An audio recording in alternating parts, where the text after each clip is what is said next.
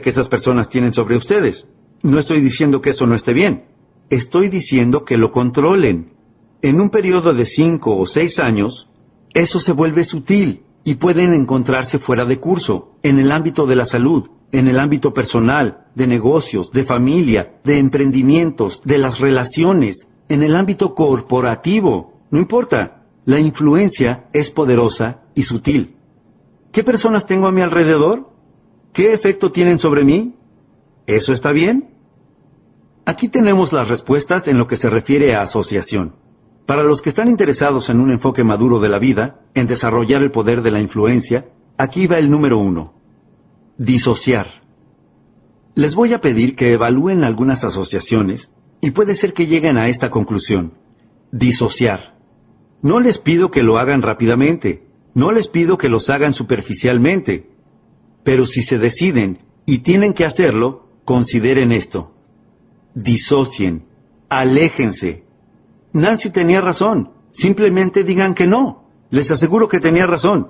Pongan cierta distancia. Eso es lo que resulta de decir que no. Pongan cierta distancia entre ustedes y la mala influencia. Y si quieren ser amables, digan, no gracias. Si no es necesario que sean amables, solo digan que no. Conozco a muchas personas que en la actualidad dicen que sí. La palabra sí es una gran palabra. Tienen que decir que sí, pero tienen que decir que no. Si no dicen que no, les aseguro que les estropeará la salud, les estropeará el futuro, les estropeará sus posibilidades de emprendimientos, ganancias, patrimonios. Tienen que aprender a decir que no, en especial a las malas influencias, a las malas asociaciones. Así que ese es el número uno, disociar. En segundo lugar, asociación limitada. Estamos rodeados de una gran diversidad de personas en el ámbito de trabajo, en el ámbito social, en el ámbito escolar. A todos nos sucede, pero aquí está la clave. Con algunas personas solo podemos compartir algunos minutos, pero no algunas horas, ¿verdad? Con algunas personas solo podemos compartir algunas horas, pero no algunos días. Así que perfeccionen un análisis de sus propias asociaciones e influencias y pregúntense, ¿cuánto tiempo sería beneficioso y luego de ese tiempo ya no? Asociación limitada. En tercer lugar, asociación expandida. Encuentren personas valiosas y vean si pueden pasar más tiempo con ellas. Una forma de hacerlo podría ser asistiendo a seminarios como este, oyendo a la iglesia más seguido, lo que sea. Rodéense de las personas que tienen algo valioso para compartir con ustedes y vean si pueden pasar más tiempo con ellas y dejen que la mejor influencia ayude a moldear su actitud y su futuro. Algunas formas de influencia tienen que provenir quizás de un libro o un cassette. Por eso es que grabamos esta información en cassettes y la publicamos en libros y videos, para permitir que la asociación y la influencia sobre la que conversamos en nuestros seminarios en vivo sigan vigentes y puedan continuar presentes a través de otros medios. Personas que fallecieron hace mucho tiempo, si dejaron un libro, si dejaron un cassette, si dejaron algunos escritos, si dejaron algo que ustedes puedan leer o estudiar o ver, bueno, qué valiosa sería esa clase de influencia. Bueno, eso es lo que le da forma a nuestra actitud. Con esto, abarcamos las primeras dos piezas de las cinco más importantes. La número uno era la filosofía. Lo que sabemos nos afecta. La número dos era la actitud. El modo en que nos sentimos nos afecta.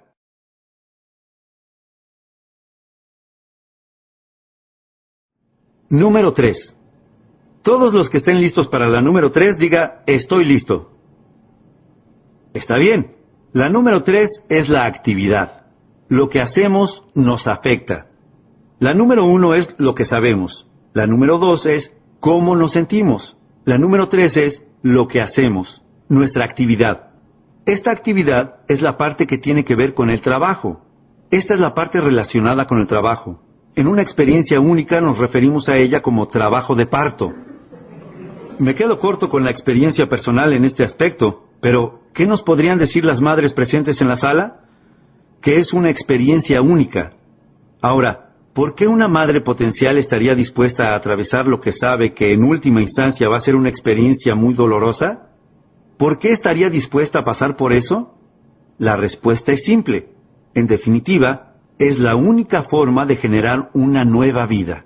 Y como nota principal de todas las que puedan tomar hoy, tengan en cuenta esta. Una nueva vida viene de la mano del trabajo. Del trabajo. Esta es la parte del milagro. El trabajo genera vida. Seguro puede ser doloroso, pero tenemos una frase nueva en nuestros días que dice, ¿qué? Sin esfuerzo, nada se logra. Lo que se logra son bienes de consumo, una nueva vida, nuevos valores, un nuevo tesoro, fuerzas renovadas, músculos renovados, lo que sea, una nueva cuenta bancaria.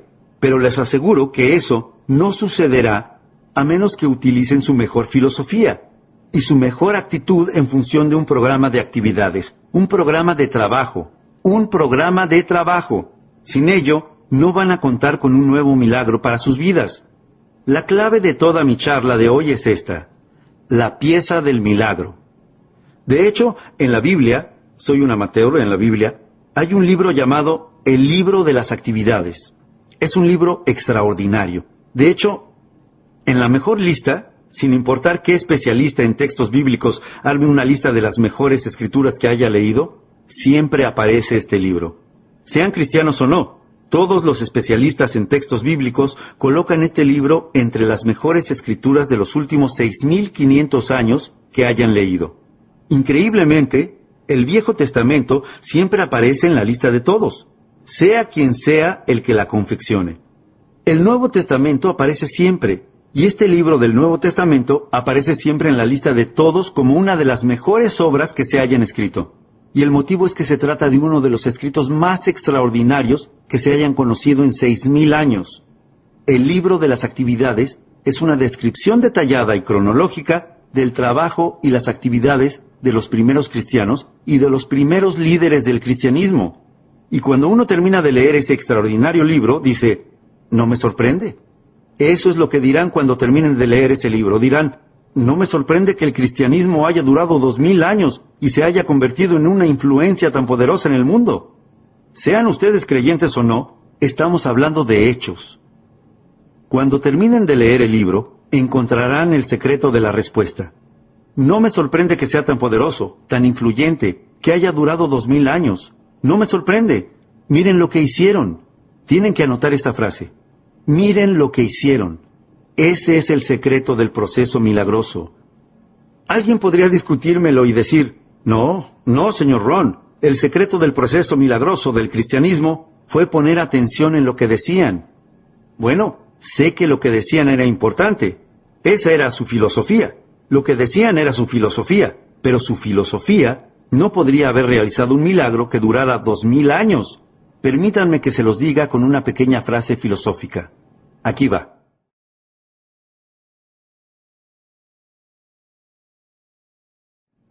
La sabiduría. La sabiduría que no se invierte en trabajo no sirve para nada y no genera milagros. Alguien podría decir, no, señor Ron, el milagro del cristianismo fue, mire lo fuertes que se sentían, mire sus caras, mire el coraje que tenían, sentimientos fuertes, emociones, poder. Lo sé, pero déjenme decirles otra frase. La fe no invertida en trabajo no sirve para nada. No hay milagro si no se trabaja. Por eso algunas personas tratan de volverse exitosas con, ya saben, afirmaciones subliminales. Es demasiado tonto. Incluso las grabaciones de pistas múltiples bombardean el subconsciente preconsciente. Les aseguro que no es ahí donde se encuentra. Tengo una buena frase para que se lleven a casa. La afirmación sin disciplina es el comienzo de una falsa ilusión. A menos que se pongan a trabajar en una buena idea, no se genera un milagro. Pero si ponen sabiduría y fe en la labor, las posibilidades de generar un milagro son increíblemente grandes. La parte del trabajo se divide en dos puntos. Déjenme que les cuente. El primero es, hagan lo que puedan hacer. No dejen de hacer lo que puedan hacer. Si debieran comer una manzana por día y pudieran comer una manzana por día y no lo hacen, eso es lo que se llama la fórmula del desastre problemas cardiovasculares y muchas otras clases de problemas. Deberían, podrían, ¿no lo hacen? La fórmula del desastre. Ahora, ustedes tienen que idear sus propios debería. No hagan que les dicte sus propios debería, pero si dicen, debería y podría, pero no lo hago, entonces les digo que están en el camino equivocado. Dentro de seis años van a estar conduciendo un auto que no quieren conducir, viviendo donde no quieren vivir, no van a tener la salud que desean, no van a tener los tesoros que quieren tener, billetera vacía, corazón vacío. No pueden permitirse caer en esa clase de fórmula desastrosa. Deberían, podrían, no lo hacen. Un desastre. Aquí va el punto número uno para generar un nuevo milagro para sus vidas. Número uno, hagan lo que puedan hacer. Si pueden caminar por la cuadra de su casa, háganlo. Si pueden comer una manzana por día, háganlo. Si pueden adoptar mejores prácticas de buena salud, háganlo. Si pueden comprar un libro, háganlo. Si pueden leer, ¿qué tienen que hacer?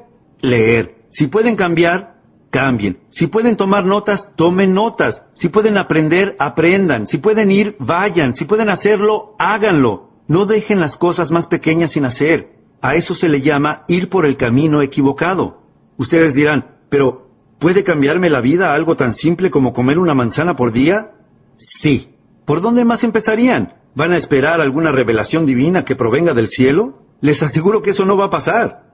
Todo comienza por una manzana, y si no comienzan con eso, tendrán que hacer frente a sus propias carencias dentro de seis, ocho o diez años, y eso es algo que nadie puede remediar, salvo ustedes mismos. Los demócratas no pueden solucionarlo, nadie más que ustedes puede solucionarlo.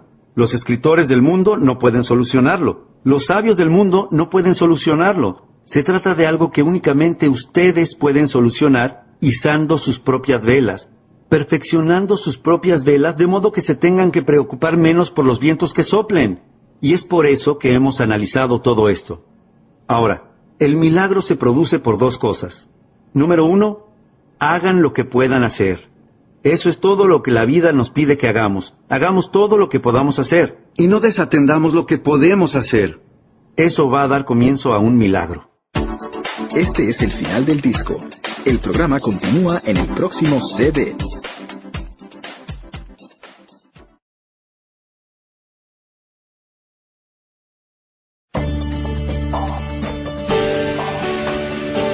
Hace dos mil años, el 15 de abril, uno de los discípulos de Jesús, desde mi punto de vista amateur, permítanme decirlo lo mejor que pueda, uno de los discípulos le dijo a Jesús, es hora de que paguemos nuestros impuestos si no tenemos dinero.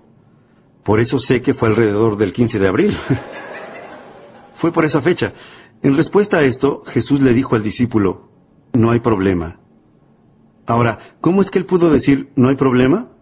Bueno, se dice, se dice, no se necesita ser un erudito para saberlo. Se dice que Jesús hacía milagros. Si fuéramos con un problema a un hacedor de milagros, ¿qué se inclinaría a decir? Que no hay problema. Tienen que rodearse de esa clase de personas. Se los recomiendo, hacedores de milagros. Formo parte de un pequeño grupo. Hacemos negocios alrededor del mundo. Estos tipos son todos hacedores de milagros. ¡Qué grupo increíble! Si les fuéramos a ellos con un problema, adivinen qué nos dirían. No hay problema. ¿Cuántos libros leerían para resolverlo? Los que sean necesarios. Si necesitaran hacer consultas, ¿cuántas consultas harían? Las que sean necesarias. ¿Cuán temprano se levantarían? Tan temprano como sea necesario. Eso significa que no hay problema. Tienen que rodearse de esa clase de personas. No podrán creer lo emocionante que es asociarse con hacedores de milagros, personas que harían todo lo necesario para realizar el trabajo, para realizar milagros. Jesús dijo, se los aseguro, no hay problema. Agregó, va a ser fácil, tenemos que pagar impuestos y no tenemos dinero. Va a ser fácil. Debe de haber asistido a mi seminario. Jesús dijo, va a ser fácil. Dijo a sus discípulos, les explico cómo es que va a resultar fácil. Vayan a pescar. No podría ser más fácil, y en especial para ese discípulo. Se llamaba Pedro. ¿Y Pedro qué era? pescador. Ahora bien, si pueden pescar y deberían pescar y no pescan, así es como no generan un milagro.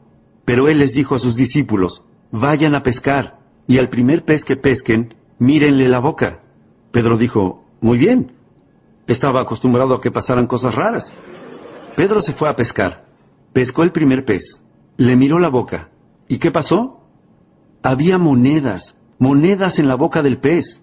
Pedro dijo, ¡Wow! ¡Monedas! y comenzó a contar y sumar el valor de esas monedas. Adivinen cuánto sumó. Exactamente lo que necesitaba para pagar sus impuestos y los de Jesús. Se los aseguro, Jesús pagaba impuestos. Ahora, la pregunta es, ¿debía hacerlo? Y mi libro próximo a salir va a responder esa pregunta, ¿verdad? Sí, claro, Jesús y los chicos deben pagar impuestos. Todos tenemos que pagar. ¿Cómo llamamos a las monedas en la boca del pez? Así es como las llamamos, un milagro. Y ahora les voy a explicar por qué las llamamos un milagro. Simplemente porque no entendemos cómo sucede. Eso es todo. No significa que no funcione. Significa que no entendemos cómo funciona. Igual que ocurre con todos los milagros. Y para la mayoría de nosotros, todo en nuestra vida es un milagro. Se los aseguro. Este es el más grande de todos los milagros. Dios dice, soy amateur en cuestiones relacionadas con Dios, pero permítanme que se los diga lo mejor que pueda. Dios dice, si plantas la semilla, yo crearé el árbol. ¡Wow! Imposible lograr un mejor acuerdo. Número uno, a Dios le toca la parte más difícil del trato. Miren si a ustedes les tocara crear el árbol. Estarían noches enteras sin dormir tratando de dilucidar cómo hacer un árbol. Dios dice, no, déjenme a mí la parte del milagro. Tengo la semilla, la tierra, la luz del sol y la lluvia, y el milagro de las estaciones. Y soy Dios, y puedo hacer todas estas cosas milagrosas. Solo les reservo a ustedes algo muy especial. ¿Y qué es? Plantar. Eso es todo, sin cánticos. No, no tenemos que cantar, ni dormir bajo una pirámide, no. Pero si quieren un milagro, tienen que hacer todo lo que puedan. Si se trata de plantar, planten. Si se trata de leer, lean. Si se trata de cambiar, cambien. Si se trata de estudiar, estudien. Si se trata de trabajar, trabajen. Lo que sea que tengan que hacer. Ese es el punto número uno. El trabajo que hace milagros. Número uno, hagan lo que puedan hacer.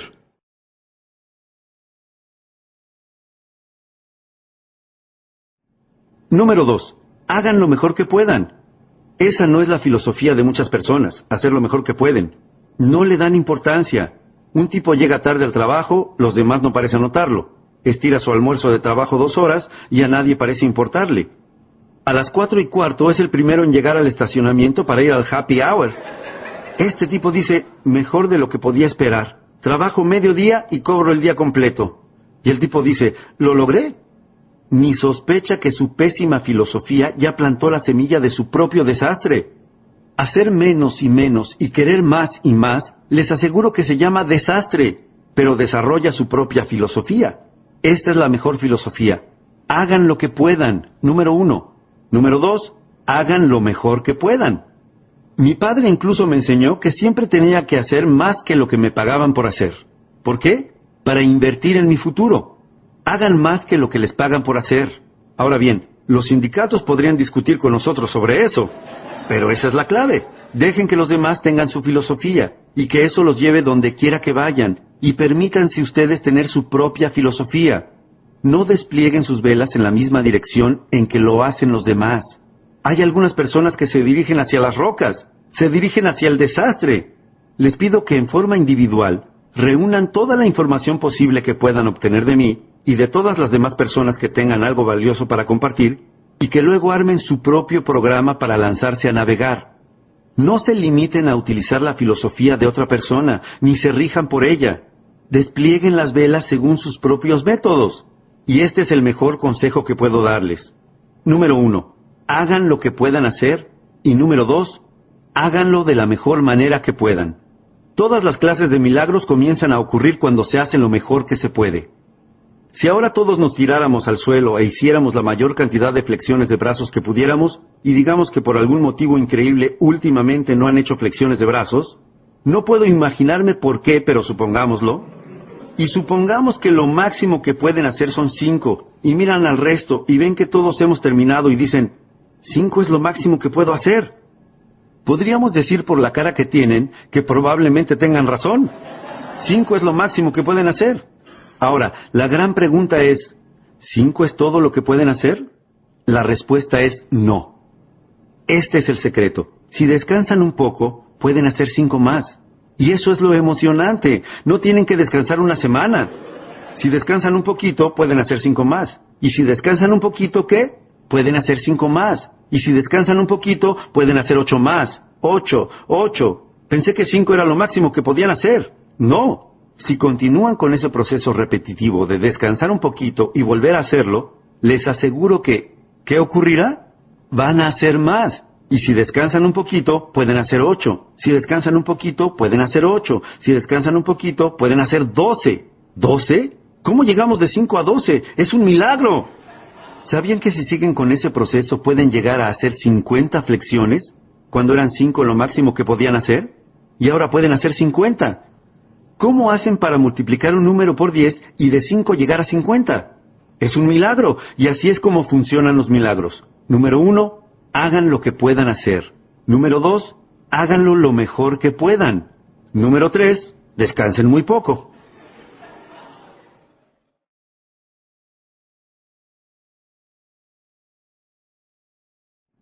¿Cuál es su filosofía sobre trabajo versus descanso?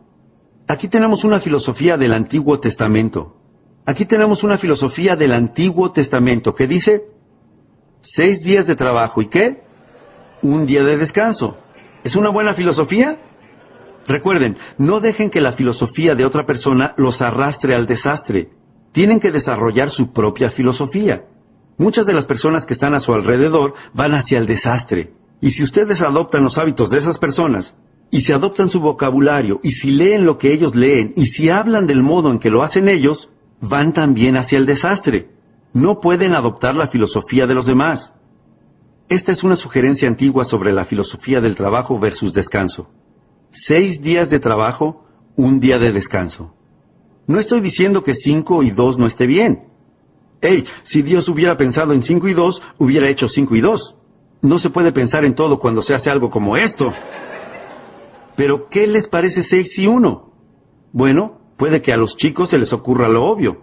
Me encanta hablarles a los chicos. Siempre encuentran un atajo. Se les ocurre lo que es obvio. De eso se trata el éxito. Un estudio perfeccionado de lo que es obvio. A los chicos se les ocurriría lo que resulta obvio. ¿Y qué dirían? ¡Hey! Seis y uno probablemente sea mejor porque si descansas demasiado, la maleza cubrirá todo el jardín. Tienen que tomar nota de eso. Si descansan demasiado, la maleza cubrirá todo el jardín. ¿Pueden pensar en alguien que hace 10 años se encuentra prácticamente en el mismo lugar que ahora? Ese puede ser uno de los problemas. Siguen trabajando arduamente, pero siguen descansando demasiado. Y la maleza sigue cubriéndolo todo. ¿Qué necesitan? Un perfeccionamiento de filosofía, porque con esa filosofía pobre les aseguro que el viento los va a llevar hacia las rocas. En diez años van a estar conduciendo lo que no quieran conducir, usando lo que no quieran usar, viviendo donde no quieran vivir y maldiciendo a los demócratas. Vamos. Jerry habló del sin sin sentido. Así es como hice cambiar mi vida. Yo encontré un maestro que me habló del sin sin sentido y me dijo, señor Ron, usted es un desastre. Déjeme que le muestre cómo cambiarlo todo. Por Dios, ese era para mí un lenguaje fácil de entender, y él me habló con palabras tan simples que yo lo escuché, lo compré y fui y cambié mi vida, cambié mi futuro por completo. Les pido que lo tengan en cuenta, al menos evalúen hacer lo mismo, hagan lo mejor que puedan, eso va a generar milagros, multipliquen. Otra cosa emocionante, las mismas cosas que atraviesan tus músculos atraviesan tu dinero. Si pueden multiplicar sus músculos por 10, y hacer al principio solo cinco flexiones de brazos para al final hacer 50, pueden hacer lo mismo con su dinero. Yo no lo hice solo con mis músculos, lo hice con mi dinero.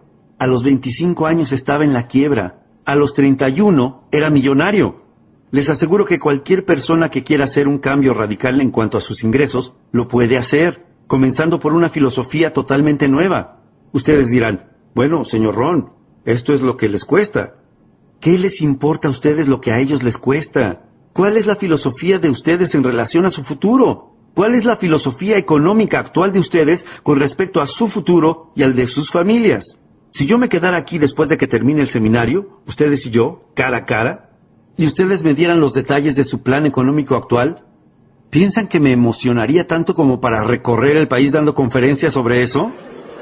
Ustedes dirán, bueno, no, señor Ron, Seguramente usted no querría dar conferencias sobre mi plan financiero. Mi próxima pregunta es, ¿por qué no? ¿Cómo es posible que hayan llegado a este punto de sus vidas y no tengan un plan económico supremo para su futuro? ¿Cómo llegaron a este punto? Se los aseguro, si se encuentran en ese punto, son un desastre. Pero aquí está lo emocionante de este seminario. Los traje a este seminario de hoy y los invité a que vinieran no para conocer cada una de sus situaciones. Eso es lo que hizo mi maestro, sino para no dejarlos en ese lugar. El motivo por el que estoy trabajando tan arduamente para analizar hoy todas estas cosas es mostrarles un mejor camino donde poder transitar. Al menos ténganlo en cuenta para que dentro de cinco años tengan la salud que quieran tener, tengan la familia que quieran tener, tengan la relación que quieran tener, hayan ordenado todo lo que estaba desordenado y estén encaminados. Entonces, número uno, hagan lo que puedan hacer. Número dos, hagan lo mejor que puedan. Hay otro motivo para hacer lo mejor que puedan, desarrollar las habilidades. La repetición es la madre de las habilidades.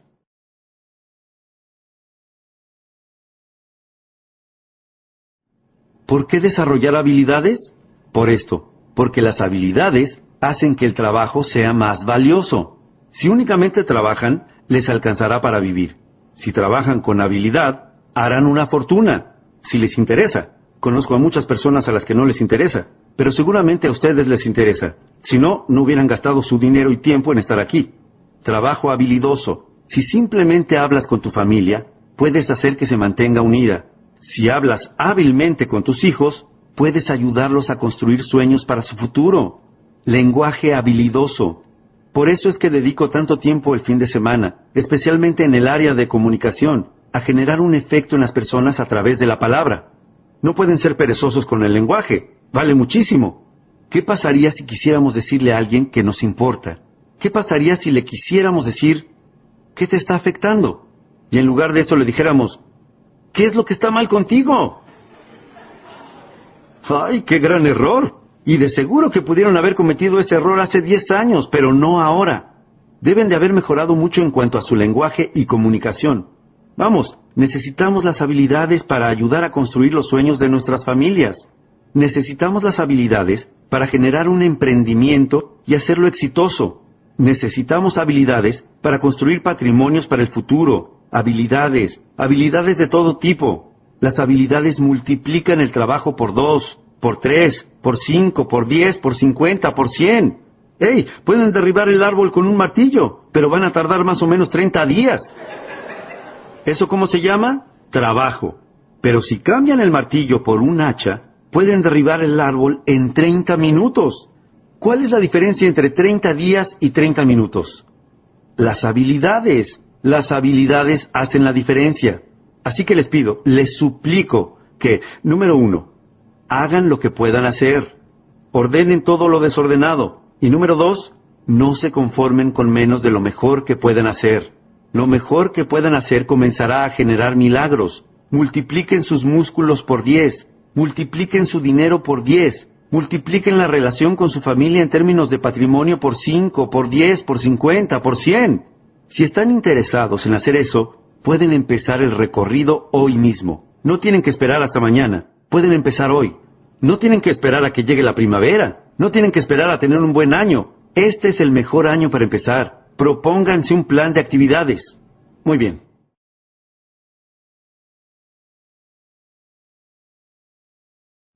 Número 4. Finalmente llegamos a la número 4. La cuarta de las cinco piezas más importantes en el rompecabezas de la vida. La llamo resultados. Resultados. De vez en cuando tenemos que revisar los resultados para ver si nuestra filosofía está funcionando, para ver si nuestra actitud está funcionando. Uno de los motivos para verificar los resultados es ver qué está funcionando y qué no está funcionando, ver si nuestras disciplinas están encaminadas. Puede que estén encaminadas o qué? Fuera del camino, dependiendo de qué? De los resultados. Ahora, llévense esta frase a casa. Los resultados son lo fundamental. ¿Qué otra cuestión fundamental, además de trabajar sobre la filosofía y la actitud y la disciplina, hay para poder generar resultados? ¿Cuál es la razón de que existan las estaciones del año? Existen para ver qué se puede hacer con ellas. ¿Cuál es la razón de que existan las estaciones, la tierra y la luz del sol y la lluvia y el cambio de las estaciones y el milagro de la vida? ¿Por qué existe todo eso? Esta es la razón de todo eso. Es para ver qué podemos hacer con eso. Resultados. Esto es todo lo que la vida nos pide que hagamos en cuanto a resultados. Es esto, una frase simple. Es una de las mejores que tengo hoy para ustedes. La vida solo nos pide que hagamos esto, que hagamos un progreso perceptible en un periodo de tiempo razonable. Anoten eso. Hacer un progreso perceptible en un periodo de tiempo razonable. Eso es lo que la vida nos pide que hagamos. Así que, número uno, tienen que ser razonables con el tiempo para hacer una evaluación y una cuenta que muestre los resultados. No sean irracionales con el tiempo. Padres, no sean irracionales con el tiempo. Los gerentes, los agentes, los socios comerciales. Tengan un poco de paciencia. No pueden preguntarle a alguien cada cinco minutos, ¿cómo te sientes? Es muy pronto. El tipo dice, todavía ni me fui del edificio, dame un respiro. Así que cinco minutos es muy pronto para preguntar. Ahora, ¿cinco años cuánto es? Demasiado tiempo y demasiado tarde. Entonces, ¿cuál sería un tiempo razonable para preguntar y evaluar los resultados? Número uno, al final del día. No pueden dejar pasar más de un día sin haber hecho algunas cosas, haber escrito algunas cartas, haber tenido una conversación con su hija. No pueden posponer lo importante más de un día. Si trabajan en una oficina, tienen que hacer algunas cosas durante el día de trabajo, tienen que hacer algunas llamadas. Sus disciplinas relacionadas con la salud, tienen que realizarlas durante el día. No pueden posponerlas y decir, bueno, voy a comer nueve manzanas desde hoy y durante diez días. No, es una manzana por día, por día. Tienen que hacer algunas cosas durante el día. Así que si cinco minutos antes de la medianoche no han comido una manzana, háganlo una por día. Lo que sigue, una semana. Tienen que llegar a hacer algunas cosas en el transcurso de una semana. Cosas de trabajo, llamadas, actividades. Una semana es un buen plazo de tiempo. No pueden dejar pasar más de una semana sin revisar y evaluar y ver cómo va todo.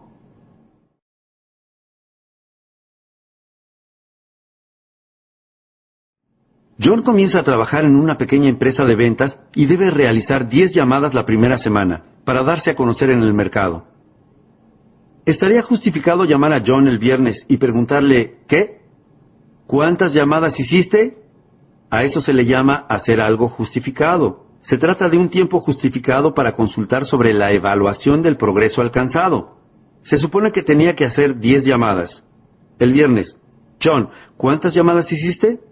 John responde, bueno, ustedes dicen, John, la palabra bueno no va a entrar en este casillero pequeño que tengo que completar. ¿Qué necesito?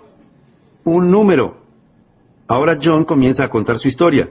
Ustedes le dicen, John, el motivo por el que hice este casillero tan pequeño es para que no entre una historia. No necesito una historia. ¿Qué necesito? Un número. Esta es una de las mejores frases para que se lleven a casa. Los números nos cuentan toda la historia sobre la personalidad de alguien. Los números nos cuentan toda la historia. El éxito es un juego de números.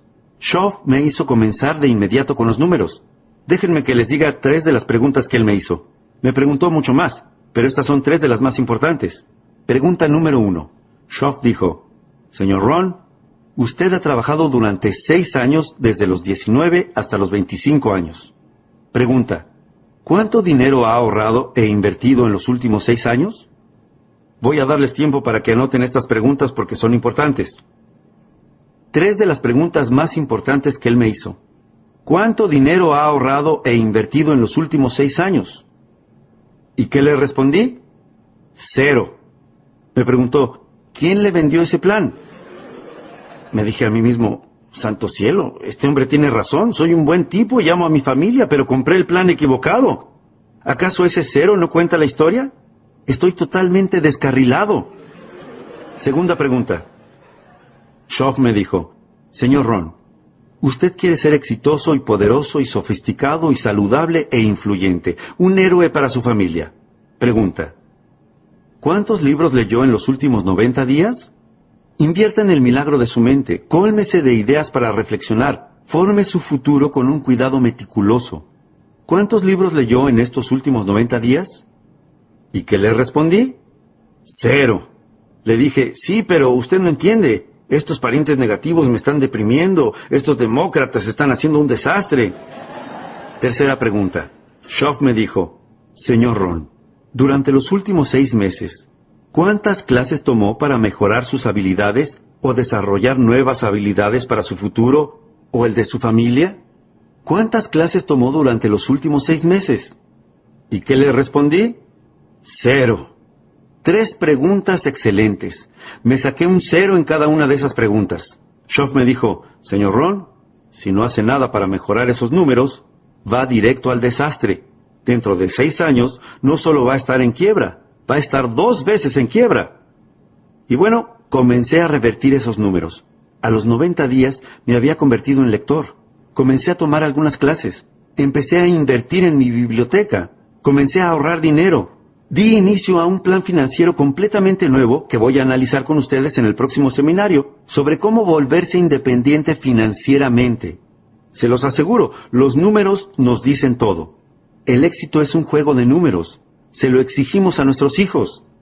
¿Cuántos años quieren que su hijo esté en cuarto grado? ¿Aproximadamente cuántos? Aproximadamente uno. Ustedes dirán, bueno, si son chicos buenos, ¿los dejaríamos estar tres o cuatro años? Ustedes dirán, no, prepararse para el mundo, abrirse un camino en lo financiero, en lo social, en lo personal, no es un concurso de belleza. No pueden pasar más de un año en un grado, es inaceptable. Y si pareciera que no lo van a lograr, ¿qué hacemos? Aplicamos la presión, la presión familiar, la presión de los compañeros, la presión de la escuela, todas las clases de presión, la presión de los maestros. ¿Por qué? Porque no pueden estar ahí más de un año tienen que aprender todas esas cosas y pasar al siguiente grado. Y si les exigimos eso a nuestros hijos, padres, nos lo tenemos que exigir a nosotros mismos. Tenemos que generar progresos en periodos de tiempo razonables. Tenemos que dar un vistazo a los números y ver cómo lo estamos haciendo. Es lo fundamental. ¿Cada cuánto deben controlar el peso de un bebé? Ustedes dirían, bueno, voy a pesar al bebé la próxima primavera.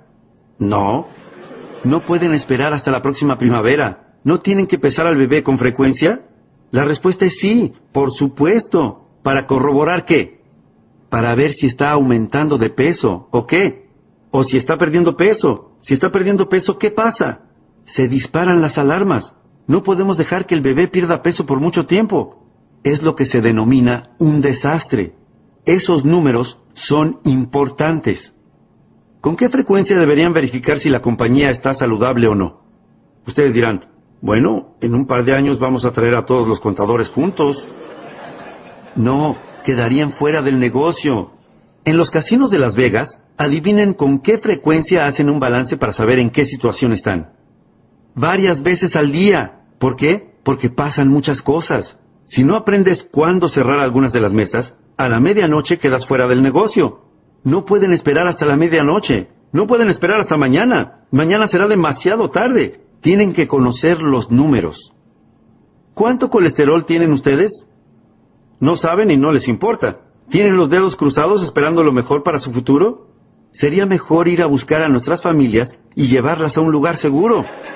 Vamos, sean responsables de desplegar sus velas. No se lo deleguen a nadie más que a ustedes y aprendan a perfeccionar esos números por sus propios medios. ¿Cuántos kilos de más tendrán cuando lleguen a los 50 años? John dice, bueno, tengo huesos grandes. Bueno, le vamos a dar 5 kilos a favor por huesos grandes. Hey, pero con 10 o 15 kilos tenemos que prender la luz de emergencia en casa y en la oficina. Alguien dice, ¿qué es la luz de emergencia? John tiene 10, 15 kilos de más. 15, 20 kilos. Luz roja de emergencia en casa y en la oficina. Alguien dice, ¿qué es la luz roja de emergencia? Alguien responde, John tiene 20 kilos de más. La sirena de los 25 kilos. Las sirenas hacen ruido. Alguien dice, ¿qué es esa sirena? Alguien responde, John tiene 25 kilos de más. Les pido que se hagan cargo de su propia vida, que se hagan cargo de su propia jubilación, que se hagan cargo de su propia salud. No vayan a la deriva entre la gente a la que no le importa y no le interesa ser responsable y meticulosa con los números. Algunos de estos números tienen que disminuir como su colesterol. Algunos de estos números tienen que aumentar como la cantidad de libros en sus bibliotecas. Y no se muestren satisfechos sino hasta que hayan revisado todos los números y sean responsables. No esperen a nadie para empezar a progresar. Afortunadamente, yo tuve a alguien a mi lado a los 25 años. Pero, ¿y si no aparecía nadie? Tienen que ser responsables por ustedes mismos.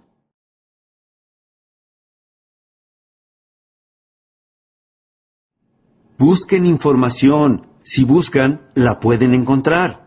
Motivación. Esto es lo verdaderamente importante. La automotivación. El tipo dice, qué bueno sería que alguien viniera y me encendiera el motor. Y si no viene nadie, tienen que tener un mejor plan para sus vidas. ¿O se van a quedar sentados en las sombras por el resto de sus vidas deseando que las cosas pasen? La respuesta es no. Se los aseguro, tienen que levantarse, tienen que hacer algo, automotivarse, autoeducarse, buscar libros. No esperen a que venga alguien y les dé todo servido en bandeja y les diga, por favor, compre. Les pido que los busquen, que vayan a buscarlos. Una frase antigua dice que el que busca, encuentra. Para encontrar, se necesita buscar, como hicieron hoy al venir aquí. Se los agradezco. Es raro que una buena idea los saque de la rutina. Tienen que salir a buscar lo que necesitan. Tienen que ir a la iglesia y ver si lo encuentran. Tienen que ir a la biblioteca y ver si lo encuentran. Tienen que ir a seminarios como este y ver si lo encuentran. Tienen que comprar libros, leerlos y ver si lo encuentran. Tienen que escuchar el cassette y ver si lo encuentran. Y el dicho dice que si buscan, si buscan, podrán encontrar algunas buenas ideas para cambiar su salud. Podrán encontrar algunas buenas ideas para modificar sus habilidades y lograr un ascenso en el trabajo. Podrán encontrar algunas buenas ideas para aumentar sus ingresos, cambiar su futuro, aumentar el número de propiedades a su nombre. Se los aseguro, lo encontrarán. Los resultados son fundamentales. Verifiquemos los números. No se conformen con menos que el mejor de los números. Jesús caminaba un día con sus discípulos. Vio una higuera, una historia interesante, y mientras miraba desconfiado la higuera, les dijo a sus discípulos, ¿Esta higuera tiene higos? ¿Ustedes piensan que es una pregunta importante? Les aseguro que para la higuera es la pregunta más importante. ¿Tiene higos? Uno de los discípulos le dijo a Jesús, no, Señor. De todas las higueras que podía elegir, esta en particular no tiene ningún higo.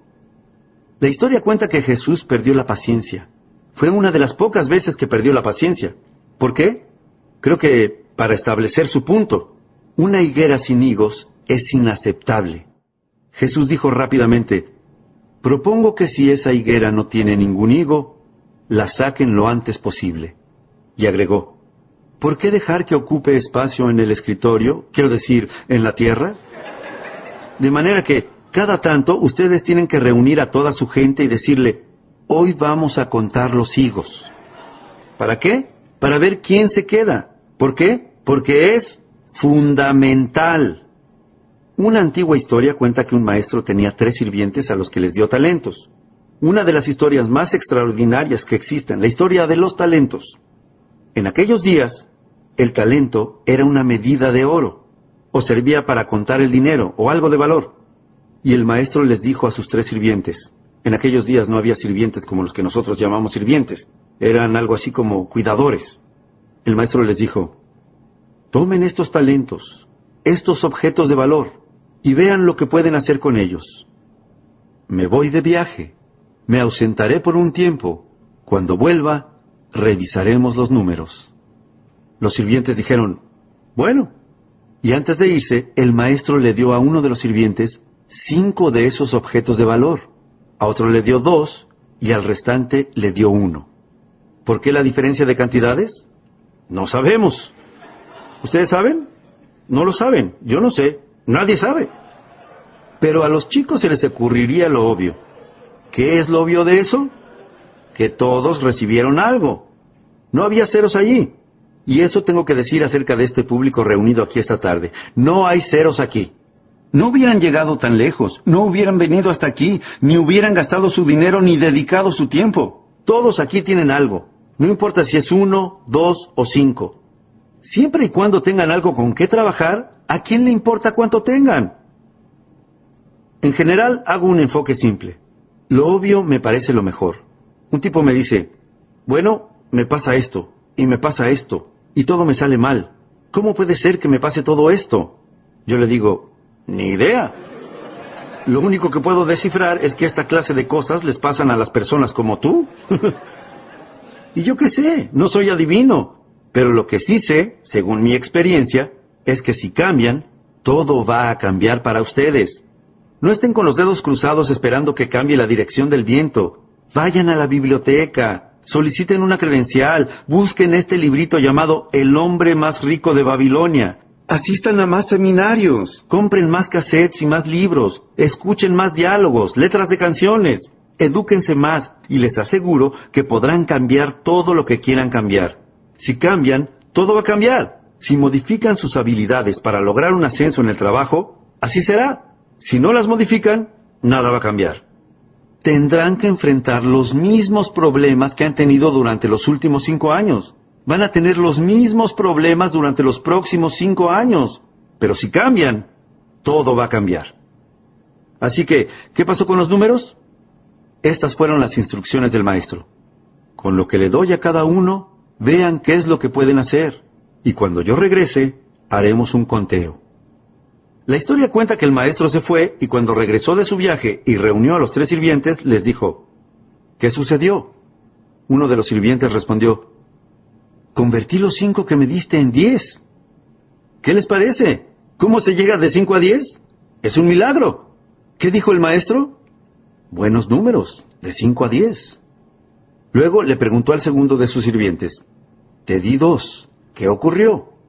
El sirviente dijo, Pasé de dos a cuatro.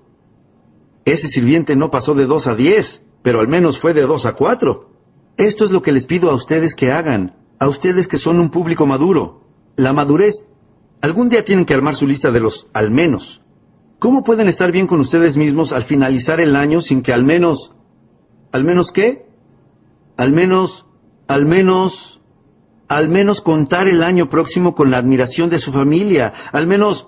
Al menos armar la lista de los al menos.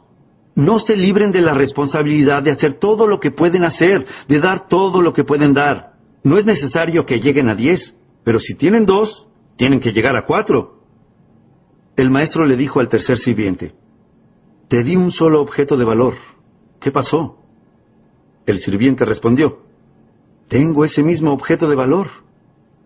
La historia cuenta que el maestro perdió la paciencia y hizo lo mismo que Jesús. ¿Por qué? Creo que para establecer su punto. Uno de uno, inaceptable. De hecho, el maestro dijo enfurecido, Quítenle ese objeto de valor a esta persona y dénselo al sirviente que obtuvo diez. ¿Por qué hizo eso? No sabemos. ¿Ustedes saben? No lo saben. Yo no sé. Nadie sabe. Esto es todo lo que sabemos según nuestra experiencia. Sigue sucediendo. Eso es todo lo que sabemos. Bueno, puede que a los chicos se les ocurra lo obvio. Probablemente dirían, bueno, eso es probablemente lo mejor que se puede hacer. ¿Por qué? Si le diéramos ese talento a la persona que obtuvo 10, ¿qué es lo que esa persona haría según la experiencia? Probablemente lo transforme en dos, tres, cinco y si es necesario podría hacerse cargo de este pobre tipo. Todos hemos aprendido, ¿no es cierto? La sabiduría de las antiguas escrituras. Dicen que lo que no se usa, se pierde. Ya no tienen derecho a eso. Tienen dones que no utilizan. Tienen un cerebro que no usan. Tienen fuerzas que no usan. Tienen una inteligencia que no usan, tienen una energía que la guardan en un cajón y no la utilizan nunca. Se los aseguro, van a perder, van a perder. Dentro de diez años lo van a llamar exterminio. En una cantidad suficiente de años lo van a llamar desastre. Van a estar sentados bajo su propia sombra mientras los demás caminan en la luz. Se los aseguro, es tiempo de que empiecen a pensarlo. El cambio comienza cuando se tienen en cuenta estas cosas los resultados son fundamentales. Número 5. ¿No son buenas estas cosas? Son valiosas. Estoy aprovechando mucho este seminario. Debería haber pagado para venir.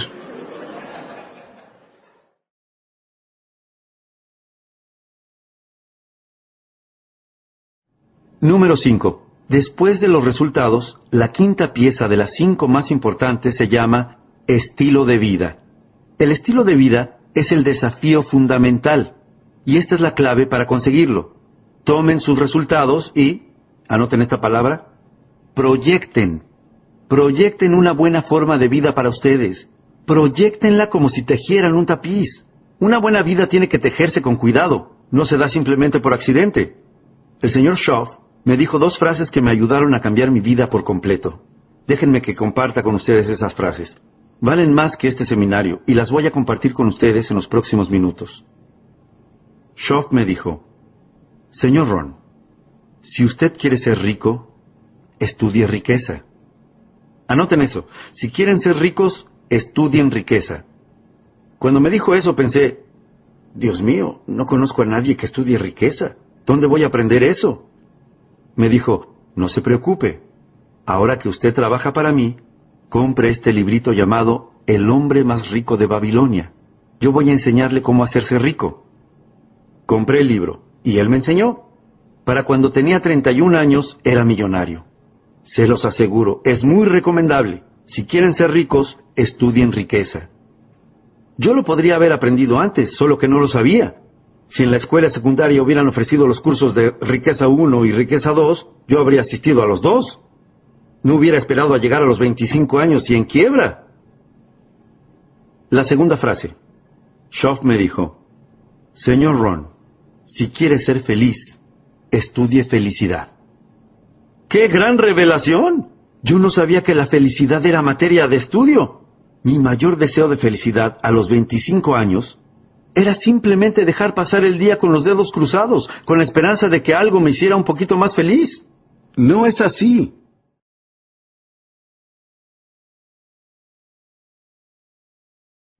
La felicidad no se da por accidente.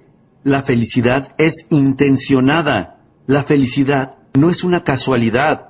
La felicidad es una elección. La felicidad es materia de estudio. La felicidad es una práctica. La felicidad no es una cuenta. No es una cuenta bancaria. La felicidad es un arte. Y todo el que quiera puede estudiar el arte de tejer su propia felicidad como si fuera un tapiz, si le interesa. Pero, ¿no es triste tener los resultados y no la felicidad? La respuesta es sí. ¿Acaso no nos da pena el padre que tiene el dinero, pero que no es feliz? Sí, un padre que dobla un billete de 20 dólares, se lo arroja a su hijo y le dice, toma, si necesitas tanto esta porquería, tómala y desaparece de mi vista. Qué triste un padre con dinero y sin felicidad. Estudió economía, pero nunca estudió felicidad. ¿Cómo obtener la felicidad a partir de su fortuna? El hombre, Schoff, me enseñó bien. La felicidad es un arte, tal como la cultura, tal como la sofisticación. No está fuera del alcance de nadie. Las personas pobres, las personas de recursos modestos, pueden volverse cultas y sofisticadas, porque eso no es una cuestión de dinero. No se trata de una cuenta. Ser rico no implica estas cosas. Es materia de estudio. Conozco a un tipo que es rico. Es un bobo. El tipo come apoyando los codos en la mesa. Es decir, es un bobo. No hay nada más penoso que un rico bobo. Qué triste. Pero, ¿cuánto cuesta un libro sobre sofisticación en el mercado? Cuarenta mil dólares. No, cuesta cuarenta dólares. Todo se encuentra al alcance de todos en los Estados Unidos. Y en una biblioteca no cuesta cuarenta dólares. Es gratis si siguen de largo el happy hour y se dirigen a la biblioteca, si quieren que su vida cambie. La cultura y la sofisticación se encuentran al alcance de todos nosotros. La felicidad se encuentra al alcance de todos nosotros. Pero la clave es esta. Hay que tejer la felicidad como se teje un tapiz. Si quieren pasar un feliz cumpleaños, tienen que tejerlo. Un feliz cumpleaños no se da por accidente, se teje con cuidado. Una buena tarde se teje con cuidado. La buena vida se teje y la experiencia se teje como se teje un tapiz, si les interesa. La felicidad no es un deseo, es un plan, es un arte, es un arte que se aprende y cualquier persona que quiera lo puede aprender. La felicidad. Uno de mis amigos hizo una fiesta de cumpleaños en Beverly Hills. Su esposa preparó la fiesta con tanto detalle que resultó ser uno de los eventos más extraordinarios a los que asistí. Todos los que estuvieron presentes van a recordar esa fiesta de cumpleaños por el resto de sus vidas. ¿Por qué?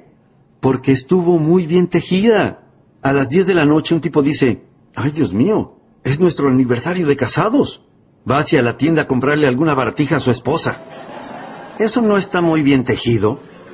Vamos, si quieren pasar un buen fin de semana, tienen que tejerlo. No estén simplemente deseando tenerlo por casualidad para lograr algo de felicidad. No, la felicidad es un arte, es una forma de arte, y cualquier persona que quiera puede estudiarlo y practicarlo hasta lograr ser tan bueno en eso que deslumbre.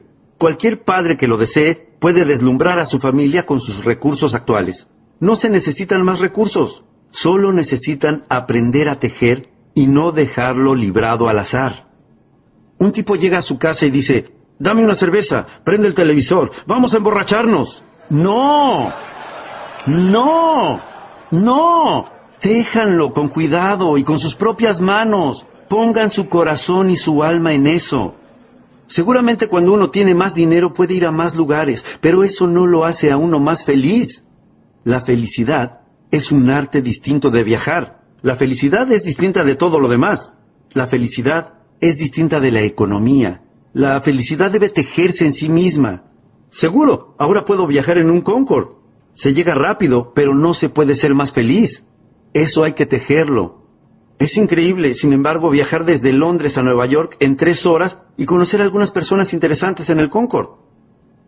La última vez que viajé, me encontré por segunda vez con Christopher Reeve, Superman. Le dije a mi socio comercial, vamos a estar bien, Superman está en el avión, ¿verdad?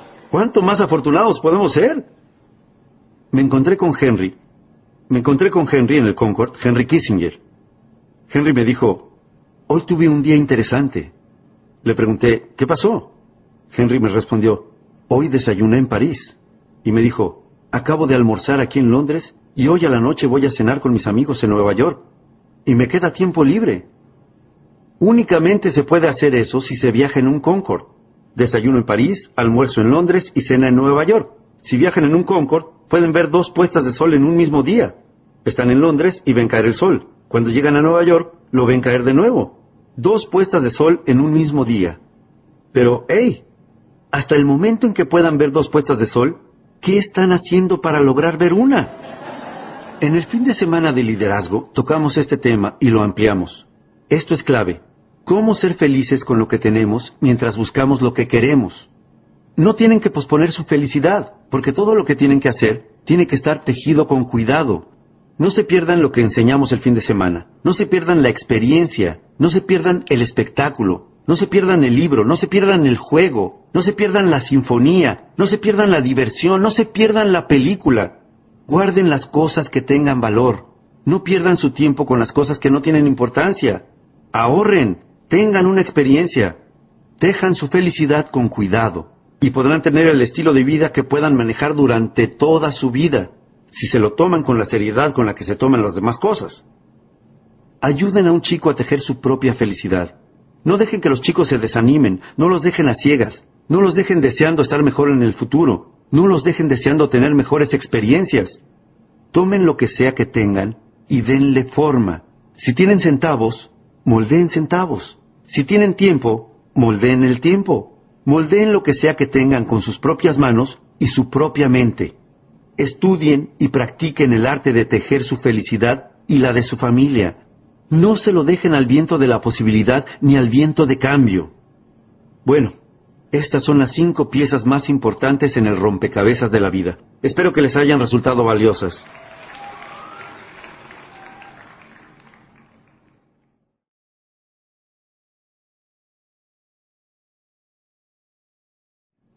El primer tema es desarrollo personal.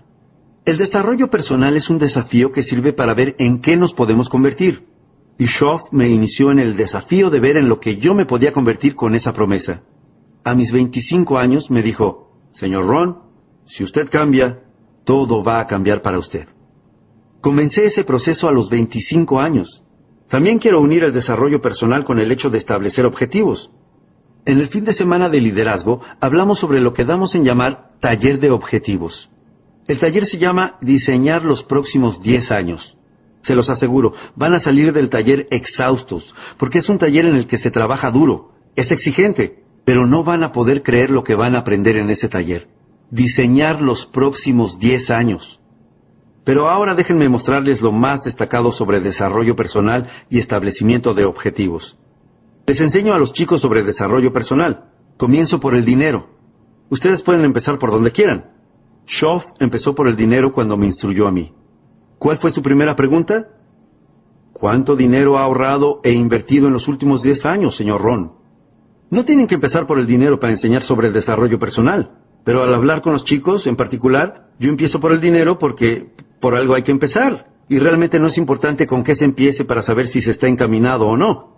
No es importante con qué se empiece, y yo empiezo por el dinero porque, en primer lugar, a los chicos les interesa el dinero, y en segundo lugar, es fácil de contar. Es como decir, ¿cómo te va? Y responder, no sé, a ver, contemos. Sé que el dinero no es la única cuenta, lo entiendo, pero si las cuentas no nos dan bien, mejor sería que verifiquemos nuestro sistema cardiovascular. Si no tienen las disciplinas para hacer que esto funcione bien, probablemente no tengan las disciplinas para que su corazón funcione bien, para que su familia funcione bien, para que su matrimonio funcione bien o para que su empresa funcione bien. En primer lugar, la falta de disciplinas nos dice que mejor miremos hacia otro lugar, y por eso comienzo con el dinero, que es una de las formas más fascinantes de enseñarles desarrollo personal a los chicos. Esto es lo que les enseño a los chicos. Se nos paga. A los chicos les interesa que se les pague. Esto es lo que les enseño a los chicos. Nos pagan por agregar valor al mercado. Esa es la estrategia económica más simple que puedo mostrarles. Nos pagan por agregar valor al mercado. Lleva tiempo, es cierto, lleva tiempo agregar valor al mercado, pero no nos pagan por el tiempo. Pongan una cruz allí. Lleva tiempo, pero no nos pagan por el tiempo. Por error, dice el hombre, estoy ganando alrededor de 20 dólares por hora. No es cierto. Si eso fuera cierto, podrían quedarse en casa y hacer que les envíen su dinero. No, no les pagamos por la hora. ¿Por qué les pagamos? Por el valor. Les pagamos por el valor de su esfuerzo en una hora. Ya que esa es la verdad, esta es una de las preguntas más importantes de la tarde. ¿Es posible volverse más valioso de lo que ahora somos y hacer el doble de dinero al mismo tiempo? ¿Es posible? Por supuesto. Esa es una buena forma de enfatizar algo que me gusta. Por supuesto. Genial. Un título para mi nuevo libro. Por supuesto. ¿Es posible volverse tres veces más valioso de lo que ahora somos en el mercado y ganar tres veces lo que ganamos al mismo tiempo? Tengo algunos conversos más. ¿Podemos volvernos diez veces más valiosos de lo que somos ahora en el mercado y hacer diez veces más dinero al mismo tiempo? Por supuesto, si les interesa. Se los aseguro, a muchas personas no les interesa.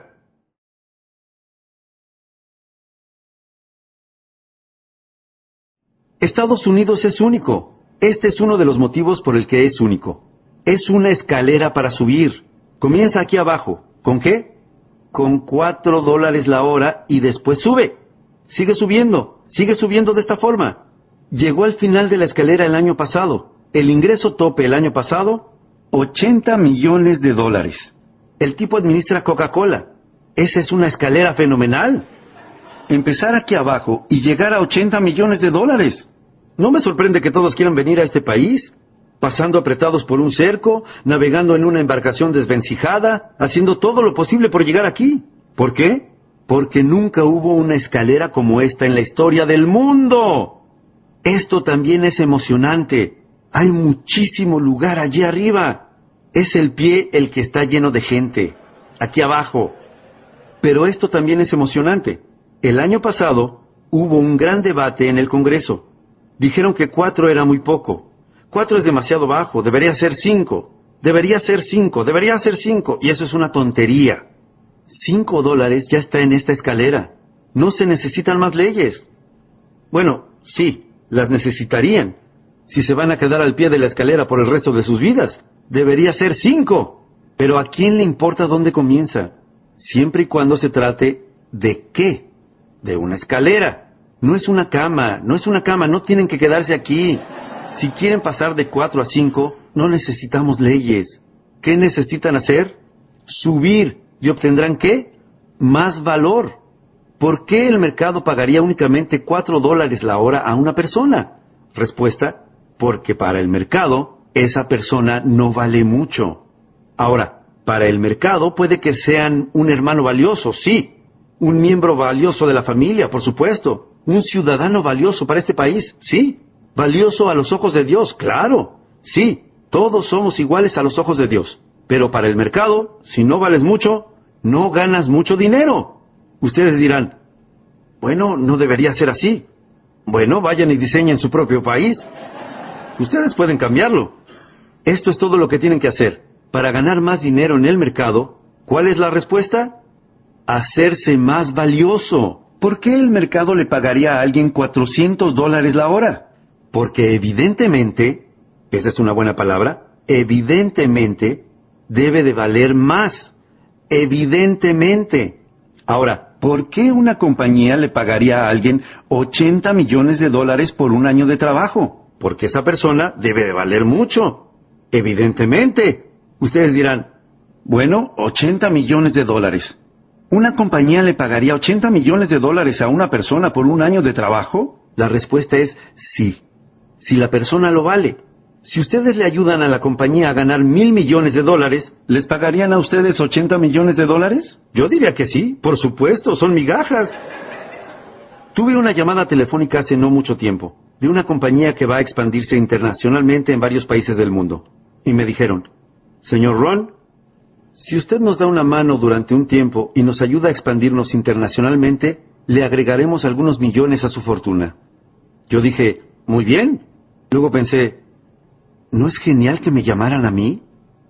Lo segundo que pensé fue, por supuesto que me iban a llamar a mí. ¿A quién más iban a llamar? Soy un chico granjero de Idaho. Les conté mi historia. Me crié en el anonimato. A los 25 años estaba en la quiebra. Tenía centavos en el bolsillo, nada en el banco. Atrás habían quedado las promesas que mi bocota le había hecho a mi familia.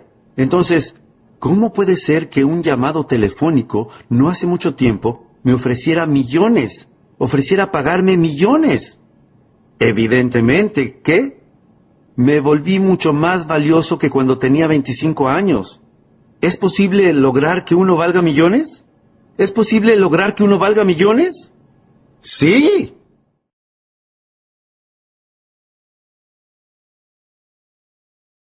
El señor Schoff me dio la clave que les voy a dar ahora, una de las claves más increíbles que voy a compartir con ustedes en el día de hoy. Schoff me dijo, es muy simple, señor Ron. Esto es todo lo que tiene que hacer. Trabaje más. Trabaje más en usted mismo que lo que trabaje en su empleo. ¡Wow! Esa frase me cambió la vida. Si me hubieran conocido a los 25 años, habrían dicho esto. El señor Ron es muy trabajador. Sí, yo era muy trabajador en mi empleo. ¿Y qué me daba eso como recompensa? El sustento. Me permitía obtener el sustento para vivir. Shop me dijo, Señor Ron, lo que voy a enseñarle en los próximos años es cómo trabajar no solo en su empleo, sino cómo trabajar en usted mismo para que logre ser mucho más valioso para el mercado. Y agregó, no va a poder creer el aumento que va a lograr en sus ingresos, no va a poder creer lo que logrará en sus ascensos laborales, no va a poder creer el cambio que logrará en su fortuna. Me dijo, usted puede tener todo lo que quiera porque puede trabajar en usted mismo tanto como quiera. Schoff me dijo, este es el secreto. Trabaje más en sí mismo que lo que trabaja en su empleo. Si trabajan arduamente en su empleo, ganarán el dinero que necesitan para vivir. Si trabajan arduamente en sí mismos, pueden lograr una fortuna. Los invito a realizar este viaje. Ahora vayamos a la siguiente parte. El desarrollo personal. No solo en cuanto a la parte económica, el desarrollo personal para sus familias, el desarrollo personal para contribuir con el país. El mejor aporte que pueden hacer para ayudar al otro es su propio desarrollo personal. Ser mejores de lo que son, ser más fuertes de lo que son, y más experimentados de lo que son, y más habilidosos de lo que son, y más disciplinados de lo que son. Piensen en el tesoro que eso representaría para sus esposas, y sus maridos, y sus hijos y sus familias. El desarrollo personal es el mejor aporte que pueden hacer. Hay algo fundamental que se dijo sobre Dios. Una cosa fundamental que se dijo sobre Dios. Un escritor dijo, su brazo no es corto. Qué conjunto simple de palabras para darnos una imagen tan increíble. Estén tranquilos. El brazo de Dios no es corto. No se puede pensar en algo más triste que un Dios con el brazo corto. Si fuera corto, ¿qué no podría ser? No podría llegar a todos lados. Si fuera corto, ¿qué pasaría? No podría llegar a todos. Este escritor dijo, no, no, no. No tienen que preocuparse por eso. El brazo de Dios no es corto. No solo puede llegar a todos lados, sino que puede llegar a todos. Qué increíble poder decir algo así de Dios. ¿No deberíamos ser capaces de decir eso sobre cada padre? Su brazo, ¿cómo es? No es corto. Puede llegar a todos sus hijos. Su brazo no es corto, puede llegar a todos lados. Tiene una biblioteca incomparable. Tiene historias para ilustrar lo que quiera ilustrar. Llega a donde quiere llegar. ¿Qué dice la compañía de seguros Allstate Insurance? Que están en buenas manos. ¿No debería decirse eso de todos? ¿Que tienen buenas manos? No se preocupe por los chicos que asisten a esta escuela. Con los maestros que tienen en esta escuela, esos chicos están en buenas manos. Es de esperar.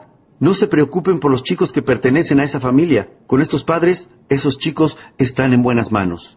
¿Acaso el resto de los países del mundo no dicen, no se preocupen por los estadounidenses? ¿Con las personas que eligieron para gobernar son muy capaces? Esto es lo que les pido que hagan.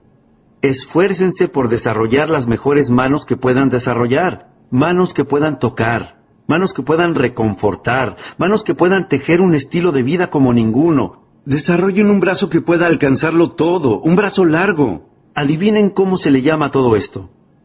Desarrollo personal, crecimiento personal, ser mejores de lo que son. Y esto es lo fundamental. Hablamos más sobre estas cuestiones el fin de semana, pero esto es lo fundamental. No se conformen con menos de lo que pueden ser. Si pueden ser más ricos de lo que son, no se conformen con menos.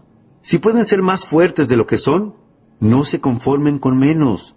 Si pueden leer más de lo que leen, no se conformen con menos. Si pueden desarrollar más habilidades de las que tienen, no se conformen con menos. Esfuércense, esfuércense. Una escritura antigua dice, esfuérzate por lograr la perfección.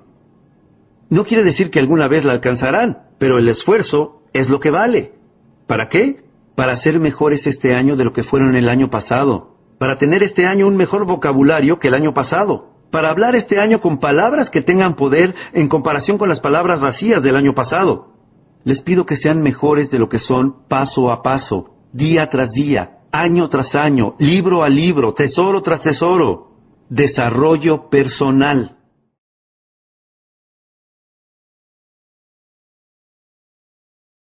Un tema más, el establecimiento de objetivos. Y luego nos tomamos un descanso. ¿No son buenas estas cosas? Les aseguro que estos temas de conversación me cambiaron la vida a los 25 años. No fui la misma persona después de escuchar estas cosas de un modo simple, tal como un chico granjero de Idaho podía entender sin pirámides ni cristales.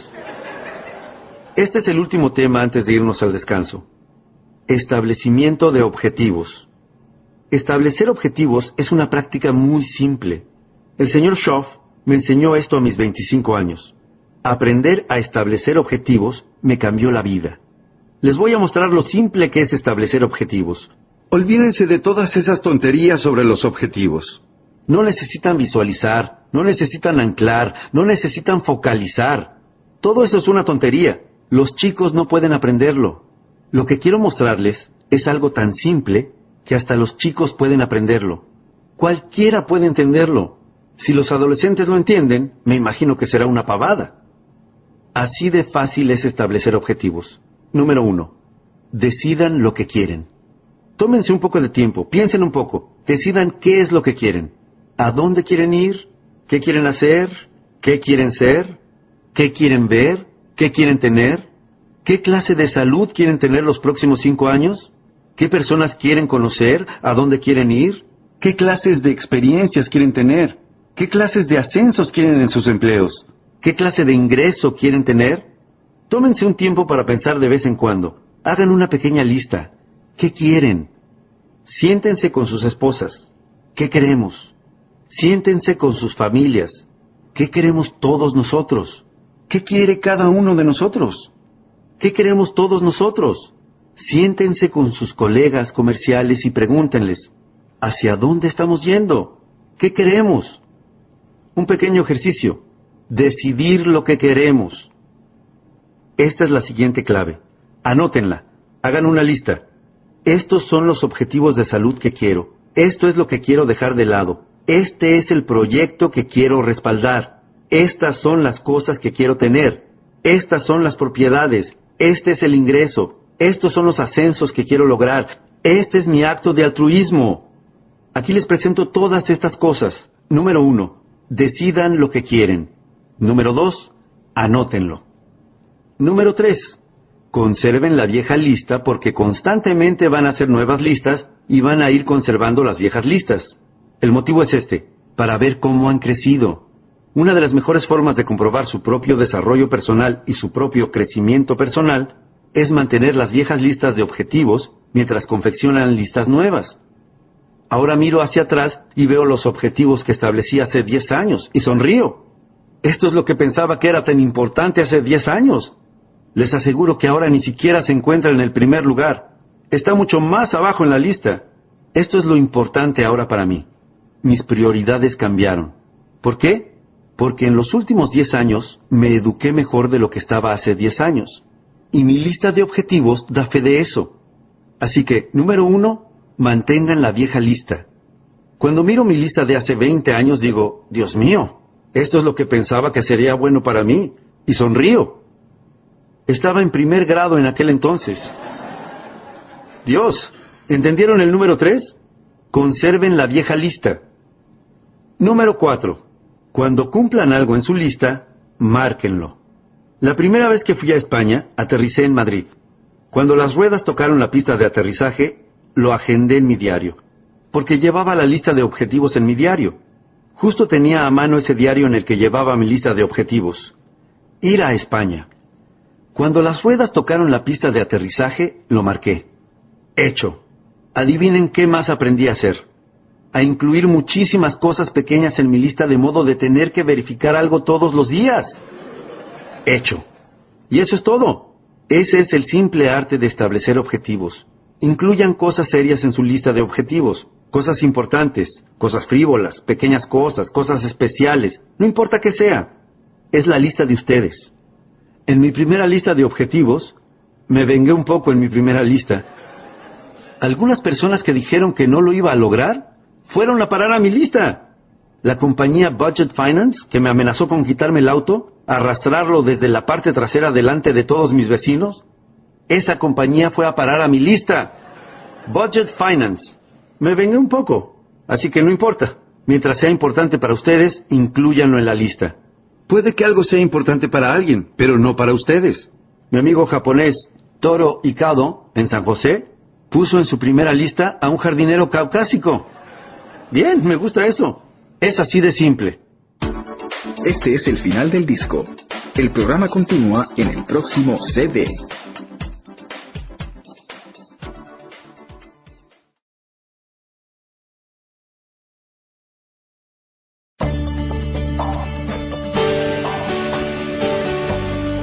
Ahora, interesantemente, les contaré una pequeña y sencilla historia. Shaw dijo, Bueno, señor Ron, ahora que le estoy enseñando a establecer objetivos, hágame un favor. Dijo, aquí tiene un muy buen objetivo que creo que debería colocar en su primera lista. Me dijo, ¿por qué no agrega a su lista convertirse en millonario? Dijo, hey, suena muy bien, suficientes ceros para impresionar a cualquier contador, un millonario. Y agregó, estoy aquí para ayudarlo. Dijo, le diré por qué creo que debería colocar en su lista el objetivo de convertirse en millonario. Dijo, le diré por qué. Y yo pensé, bueno, no necesita enseñarme por qué. Pensé, ¿en verdad no sería bueno tener un millón de dólares? Me dijo, no, entonces perderá sentido. Dijo, le diré por qué. Por lo que representará para usted lograrlo. Y voy a darles tiempo de anotar esa frase porque es una de las mejores que tengo para el día de hoy. Shop dijo, establezcase el objetivo de convertirse en millonario, por lo que representará para usted lograrlo. Una vez que esa refinada filosofía se encendió en mi conciencia, cambió toda mi vida. Después, Shaw dijo, una vez que se haya convertido en millonario, el dinero ya no será importante. Incluso podría regalarlo. También había mucho que aprender en esta frase. Dijo, no, incluso podría regalarlo. Y bueno, hice algo mejor que eso. Lo perdí todo. Para los 31 años yo era millonario. Para los 33 estaba quebrado. En el próximo seminario sobre independencia financiera entro en más detalles. Comento algunas tonterías que hice. Se los aseguro, el chico granjero de Idaho se volvió loco cuando consiguió ese primer dinero. Yo solía decir, ¿en cuántos colores se vende? Lo compraré en todos. Una tontería y un muy mal uso del sentido común. Les contaré más en independencia financiera, pero lo perdí todo. Y adivinen qué. Schoff tenía razón. Lo que me dijo fue lo siguiente. Si usted se convierte en millonario, podría regalar el dinero porque lo importante es esto otro. Lo importante no es el dinero, me dijo. Lo que es importante es la persona en que se habrá convertido para valer un millón de dólares, las habilidades que habrá aprendido, lo que sabrá entonces sobre el mercado y las personas, lo que sabrá entonces sobre la toma de decisiones, lo que sabrá entonces sobre economía, personalidad, lo que sabrá entonces sobre los movimientos, el mercado y la economía, lo que sabrá, lo que sabrá entonces, señor Ron. Eso es lo que será valioso. La persona en que se habrá convertido, eso es lo valioso. Lo valioso en la vida no es lo que uno gana. Lo valioso en la vida es en lo que uno se convierte. La pregunta más importante que hacerse al trabajar no es qué estoy ganando. La pregunta más importante que hacerse al trabajar es en qué me estoy convirtiendo. Porque lo valioso de uno mismo y de su familia no proviene de lo que uno posee. Lo valioso está en lo que uno se convierte. Pero ahora les diré la clave sobre establecer objetivos para el desarrollo personal. Es esta. Para que anoten. Establezcan el tipo de objetivos que al lograrlos tengan un efecto sobre ustedes. Establezcan el tipo de objetivos que al lograrlos tengan un efecto sobre ustedes. Establezcan el tipo de objetivos que los hagan esforzarse, que los hagan sudar, que los hagan leer, que los hagan cambiar, que los hagan crecer. En la capacitación sobre liderazgo, enseñamos a no unirse al grupo que persigue lo fácil, sino no crecerán, Vayan donde las expectativas son altas, vayan donde haya presión, vayan donde los impulsen, los hagan apresurarse, los hagan cambiar, levantarse temprano, quedarse hasta tarde, den todo, lean libros, desafíense a sí mismos, aprendan las habilidades necesarias.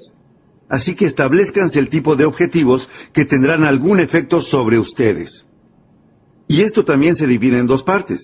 La primera, no los establezcan demasiado bajos que no sean demasiado bajos como para no tener que leer, no tener que cambiar, no tener que esforzarse. Un tipo dice, bueno, pero yo no necesito mucho. Bueno, entonces no necesitas convertirte en mucha cosa. Ahora, la segunda parte. No se vendan por algo que consideran que quieren. No vendan sus virtudes ni sus valores. Sería un error. Existe un escrito antiguo que dice, ¿y si quisieras ganarte todo el mundo y perdieras tu alma? ¿Sería un intercambio de valor? La respuesta es no. Eso es lo que se llama un desastre del peor tipo. Vendan su alma, incluso para conseguir todo el mundo, y verán qué intercambio tan desastroso sería.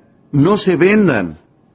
Existe una historia antigua que dice, Judas recibió el dinero. En aquellos días, 30 piezas de plata era una fortuna considerable. Alguien dirá, bueno, es la historia de un éxito, una fortuna considerable. No, no entienden. Su nombre era Judas. No es la historia de un éxito. El dinero sí, lo fue. El traidor Judas recibió el dinero. ¿Acaso eso no cambia la historia? Por supuesto. Lo que es interesante es que después de que Judas tuviese su fortuna en la mano, fuera infeliz. Alguien dirá, bueno, ¿cómo podría ser infeliz si tenía una fortuna? Y bien, él no era infeliz en cuanto al dinero. Él era infeliz en cuanto a sí mismo, uno de los mayores tesoros que puedan llevarse a casa hoy a partir de mis palabras. La fuente más grande de infelicidad es la infelicidad con uno mismo. No se trata de una infelicidad que se origina en el exterior, se trata de una infelicidad que proviene de adentro. Esa es la fuente más grande de infelicidad. Y es ahí donde comienza como una infección, tan inocentemente, haciendo un poco menos de lo que podrían y sintiéndose no tan bien con ustedes mismos es ahí donde comienza como una infección. Y a menos que asimilen algunas disciplinas para cambiar la situación, les aseguro que podría llevarlos a la peor traición, a venderse, virtudes, valores. Judas dijo, soy tan infeliz, ¿qué puedo hacer? Dijo, bueno, devolveré el dinero. lo devolvió y le dijeron, ¿qué te pasa, Judas? No queremos este dinero, tenemos lo que queríamos, y tú tuviste lo que querías. Y lo arrojaron a la calle. Y dijo, ¿y ahora qué puedo hacer? Dijo, ah, claro, debí haber pensado en eso antes. Voy a tirar el dinero. La historia dice que entonces tiró su fortuna. ¿Por qué un hombre tiraría su fortuna? Porque era demasiado infeliz consigo mismo. El dinero no significa nada si uno se vendió, si renunció a sus virtudes y sus principios y sus valores. Judas seguía sin poder borrar en quién se había convertido aunque su fortuna hubiera desaparecido. Y la historia dice que finalmente, desesperado, se ahorcó.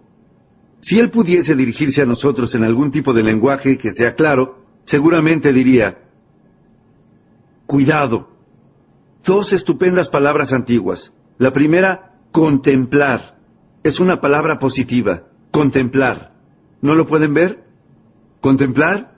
Den un vistazo, contemplen. Es una palabra positiva, pero existe una palabra antigua negativa. ¿Cuál? Cuidado, cuidado. Y aquí hay una de las advertencias más importantes que recibirán en sus vidas.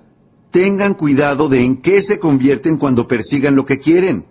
Tengan cuidado de no convertirse en poca cosa por establecer objetivos demasiado pequeños. Y tengan cuidado de no vender sus virtudes y su valor por algo que piensan que es valioso. Establecer objetivos. ¡Wow! Unido al desarrollo personal. Desde que Shop me reveló esto, nunca fui el mismo que cuando tenía 25 años. Y si uno trabaja en esto con la misma seriedad que yo lo hice, les aseguro que pronto se aficionarán al sentimiento. Uno, de desarrollo personal, el sentimiento de orgullo, el sentimiento de valor personal antes de que comiencen a presentarse los resultados de aquellas primeras disciplinas. Les aseguro que una vez que avancen por este camino nunca querrán ir por otro. La filosofía de otra persona jamás podrá influenciarlos. Nunca podrán influenciarlos. Uno capta ideas e información, recibe consejos, pero aprenderán a darse órdenes a ustedes mismos, a desarrollar su propia filosofía que los guiará en sus vidas a través de todas las tormentas y todos los vientos, a ustedes y a sus familias, de manera segura, a ustedes y sus emprendimientos, de manera segura, independientemente de quién sea elegido, independientemente de qué ocurra. Quiero que este seminario sea valioso para ustedes, para que desarrollen este tipo de fortaleza.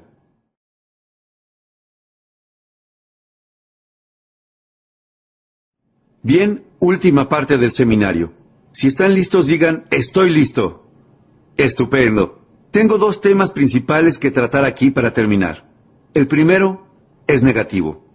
El segundo es positivo. Dos temas para terminar. El primero es negativo y el segundo es positivo. Es una buena manera de dar fin a un seminario como este hoy, con algunas cosas negativas y algunas positivas. Permitan que primero les dé algunos consejos sobre lo negativo que realmente me ayudaron, que son valiosos para mí. Creo que sabrán apreciarlos. Número uno, lo negativo es normal.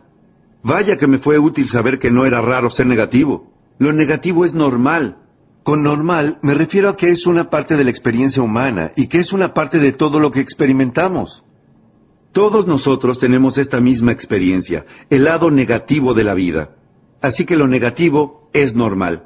Claro que lo negativo no es exitoso, pero sí es normal, en el sentido en que es parte de la experiencia de la vida. Número dos. Lo negativo no debe ignorarse. Lo negativo es sumamente real. Tan pronto como uno haya terminado de plantar su jardín, los atareados bichos y nocivas malezas aparecerán para adueñarse de todo. En nuestra experiencia humana, tenemos dos cosas a favor. Una, las oportunidades. Dos, las amenazas a las oportunidades. Así que tenemos que lidiar con este doble escenario que nos presenta la vida, las oportunidades y las amenazas. Ahora, a las amenazas a las oportunidades las denominamos el lado negativo de la vida. Número uno, es normal, en el sentido de que es parte de la experiencia de la vida. Número dos, no se lo debe ignorar. Sé que algunas personas enseñan de manera diferente, pero escúchenlas a ellas y escúchenme a mí y saquen sus propias conclusiones. Sé que algunas personas enseñan que miren hacia otro lado, rápido, y digan, no hay maleza, no hay maleza, no hay maleza. ¡Ey! Se adueñarán de su jardín. ¿Sí? Así que no usen esas tontas estratagemas psicológicas. Ustedes dirán, bueno, entonces, ¿cómo se puede tener un buen jardín? Y bien, hay que matar las malezas. Así que, número tres, lo negativo debe ser vencido o conquistado. Es parte de la experiencia de la vida. Ahora, este doble escenario de la experiencia de la vida es único. Negativo, positivo. De hecho, seguramente podríamos iniciar una buena discusión filosófica si quisiéramos. ¿Existiría lo positivo sin lo negativo? Lo más que puedo decir es lo siguiente. No me parece. Eso es prácticamente todo lo que puedo decir. Lo que sí parece es lo que voy a comentarles. Parece que depende de nuestra qué? De nuestra conciencia finita. Ahora, como no somos infinitos, somos finitos. Y me refiero a las criaturas del planeta en este momento al menos. Eso es prácticamente todo lo que podemos decir. Parece que se requieren ambas cosas para tener una experiencia humana única, tanto lo negativo como lo positivo. De hecho, uno sugiere la presencia del otro. ¿Existiría la vida sin la muerte? No me parece. ¿Qué hace que la vida sea valiosa? ¿La muerte? Una vez alguien me preguntó si tenía una buena descripción de lo que es la vida, y yo dije, sí, creo que sí. La vida es la lucha por mantener a la muerte a una distancia respetable. La muerte parece querer acercarse, acercarse, acercarse, antes de tiempo, antes de tiempo, y alcanzarnos. Así que, para tener una vida larga, buena y próspera, ¿qué hay que hacer? Empujar, empujar, empujar, empujar. Y si uno no empuja, lo empujan. Existe un empujar-tirar, y se trata de esta cosa negativa positiva. ¿Existiría la luz sin la oscuridad? No me parece. Una sugiere la presencia de la otra. ¿Existiría el éxito sin el fracaso? Bien, no creo. Uno no lo llamaría éxito. Tendría que llamarlo de algún otro modo. El doble escenario es lo que hace que la vida sea interesante, fascinante, maravillosa en cuanto a sus posibilidades, pero también peligrosa en partes de su contenido. Así que esto es lo más que puedo decir. Lo negativo es normal, no se lo debe ignorar, y se lo debe conquistar y vencer. Pero es parte de la experiencia. No hay que negarse la oportunidad de beber de ambas copas, negativa, positiva, esa es la experiencia de la vida, y uno no querría que fuera de otra manera. ¿Qué ocurriría si una noche fuesen a escuchar a una orquesta sinfónica y únicamente tocaran notas altas y felices toda la noche? Únicamente notas altas y felices toda la noche, notas altas y felices. ¿Cuánto podrían soportar? ¿Toda una noche de notas altas y felices? No, esa no es una representación de la vida, ¿Acaso no quieren escuchar el choque de los platillos? ¿La música que los asustará de muerte al describir la tragedia al igual que el triunfo? Y la respuesta es sí. Eso es parte de la experiencia de la vida. Alguien dirá, bueno, a mí me enseñaron a ser positivo todo el tiempo. Bien, entonces serás algún tipo de monstruo. Te enviaremos en barco a Positivilandia. Esa no es, no es una experiencia de la vida. Vamos. ¿Qué ocurriría si el ministro realizara únicamente plegarias felices cada domingo? ¿Cuánto podrían soportar? Felices, felices cada domingo, felices, felices cada domingo, felices. No, no. ¿Quién va a realizar plegarias enojadas? ¿Quién va a realizar plegarias de frustración? ¿Quién va a llorar en público por los chicos perdidos? Vamos, negativo y positivo. De hecho, con una sola oración hay una escritura antigua que lo dice mejor. Existe un momento para reír, por supuesto, y una vez que hayan aprendido a reír, simplemente sigan riendo. No, existe un momento para para llorar, y uno tiene que ser lo bastante sofisticado y educado para no reír cuando es el momento de llorar. Vamos. Otro escritor dijo que hay que regocijarse con quienes se regocijan. Pero eso no es todo. ¿Qué más dijo? Lloren, lloren con los que lloran. Uno no se ríe cuando alguien está llorando. ¿Qué hace? Cuando alguien está llorando, uno trata de encontrar o pensar en algo para llorar. Hay que beber de ambas copas. Lo negativo es parte de la experiencia de la vida. De hecho, yo les enseño a los chicos que hay que ser, que hay que pensar en lo negativo cuando algo es positivo.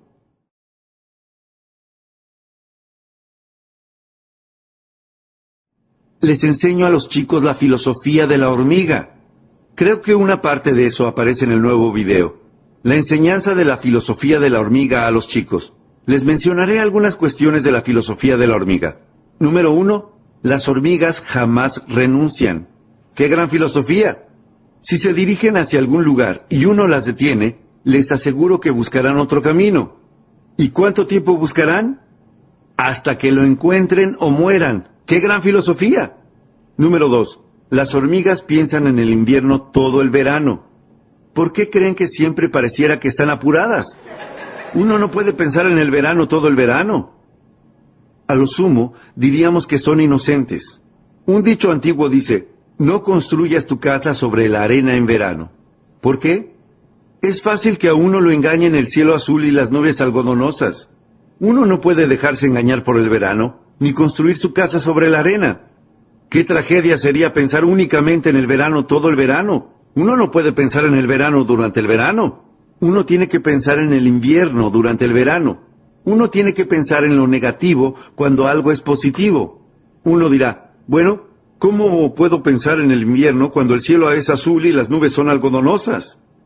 Uno tiene que intentarlo, o buscar a alguien que haya sufrido un invierno y dejar que venga a asustarlo de muerte. Alguien que diga, Déjenme contarles sobre esos inviernos que pueden presentarse. Dirán, ah, no, me voy a quedar aquí sentado y pensar en positivo. Vendremos a buscar a sus hijos para llevarlos a un lugar seguro. Lo que tienen que hacer durante el verano es lo siguiente. Piensen lo suficiente sobre el invierno para encontrar una superficie rocosa, para construir su casa sobre las rocas. ¿Por qué? Porque las tormentas llegarán en algún momento. Usted dijo que el cielo era azul. No, no entienden. A uno lo puede engañar el cielo azul. Hay que pensar en lo negativo cuando algo es positivo. Uno de los mejores escenarios que se me ocurren es el verano. En el seminario del fin de semana hablaremos sobre eso en el próximo seminario, si asisten. El estudio de las estaciones. El título de mi primer libro es Las estaciones de la vida. Y en ese seminario hablaré con ustedes sobre las cuatro estaciones. Pero permítanme que hable ahora sobre una para ilustrar lo que quiero decir. Se denomina el verano. Lo que es único sobre el verano es que uno tiene dos desafíos. Número uno, nutrir sus valores. Número dos, combatir las amenazas a sus valores. Durante el verano, uno tiene que nutrir su lado bueno y combatir su lado malo. Tiene que nutrir su jardín y combatir las malezas. El verano es una época de desafíos. Durante el verano, uno debe nutrir como una madre y debe destruir como un padre. Amar como una madre, odiar como un padre durante el verano. Dar vida como una madre a sus valores y quitar la vida como un padre. Quitar la vida de sus enemigos, para que ellos no les quiten la vida a sus familias. Un padre le dice a cualquier cosa que amenace a su familia que si da tres pasos más hacia su familia dejará de existir. Soy padre, mataría. Durante el verano, uno tiene que amar como una madre y odiar como un padre. Si uno no ama y odia, les aseguro que me compadezco de sus oportunidades para el futuro. Ustedes dirán, bueno, a mí me enseñaron solo a amar. Los enviaremos a Morlandia. Uno no puede únicamente amar. Los escritos antiguos dicen, ¿muerte a qué? Amar el bien y odiar el mal. Amar el bien y odiar el mal. Después de una de las mayores conversiones de todos los tiempos, un hombre dijo, después de su conversión, las cosas que antes odiaba, ahora las amo, y las cosas que antes amaba, ahora las odio. En el próximo seminario, enseñaré sobre comunicaciones, cómo los padres deberían usar el amor y el odio en una misma oración. Uno a veces tiene que usar el amor y el odio en una misma oración. Te amo, le dicen a sus hijos, pero odio lo que está pasando, te amo, pero odio hacia dónde te diriges. Te amo, pero odio lo que está pasando. Ama a tus amigos. ¿Y qué? Odia a tus enemigos. Bien, es posible, sí. Amar como un padre y odiar como una madre, siempre y cuando hagan las dos cosas. No hay nada más peligroso que una madre furiosa, especialmente en el reino animal. Cuidado con la mamá osa. Si cree que están tras sus cachorros, dejarán de existir. Matará. Uno tiene que ser así, y esa es la clave. tanto nutrir como matar, dar y quitar la vida, amar y odiar. Es muy importante entender este doble escenario de la vida. Uno tiene que ser como su sangre. Es una de las mejores imágenes, su sangre. ¿Qué hacen los glóbulos rojos? Nutrir y alimentar y dar vida. ¿Qué hacen los glóbulos blancos? Luchar como un padre y quitar la vida. Le doy gracias a Dios por los glóbulos blancos que todo el día piensan en lo negativo. Los glóbulos blancos dicen, muéstrame una infección y la mataré. ¿Por qué? Si yo no la mato, ¿qué pasará? Te matará a ti. Uno tiene que amar y odiar. Uno tiene que dar y quitar la vida. La tiranía toma el mando de Kuwait bajo la forma de Saddam Hussein. La tiranía estuvo haciendo eso durante los últimos 6.500 años cada vez que tuvo oportunidad. Toma el mando, distingue la luz de la libertad. Así que, ¿qué vamos a hacer? Uno dirá, bueno, no es más que un pequeño país. Bien, ¿y qué ocurre si Saddam ahora quiere Arabia Saudita? Dirán, bueno, estamos bien lejos. Bien, ¿y qué si quiere Israel? Les aseguro que el apetito de la tiranía no conoce límites y que la tiranía no puede recibir rehabilitación. Hay que destruirla como a una infección. Así ha sido durante 6.500 años. ¿Y acaso no nos lo enseñó Hitler? ¿Acaso no nos lo enseñó Stalin? Si el apetito de la tiranía no conoce límites, existe una sola manera de deshacerse de ella, y es matándola. Así que George Bush tuvo razón. Trazó una línea en la arena, consultó a los aliados, envió a medio millón de soldados a Arabia Saudita y finalmente a Kuwait y sacó a la tiranía de Saddam fuera de Kuwait. Existen 6.500 años de historia que dicen que hay que hacerlo. No hay opción. Contraten a glóbulos blancos en jefe como el general Schwarzkopf. Y ahora pasemos a lo que sigue. Todos tenemos enemigos. Uno tiene que cumplir su cuota de pensamiento negativo. ¿Cómo destruir a sus enemigos? La historia antigua dice que volvieron y reconstruyeron las paredes del templo en la ciudad para su futuro. Y que mientras construían las paredes del templo en la ciudad, tenían una paleta en una mano y una espada en la otra. ¿Para qué era la paleta? Para construir su futuro. ¿Para qué era la espada? Para sus enemigos. Les pido que sean tan buenos con la espada como lo son con la paleta. ¿Y qué ocurre con algunos enemigos? Bueno, aquí hay una pista. Algunos enemigos están afuera, como Saddam Hussein, y otros están adentro.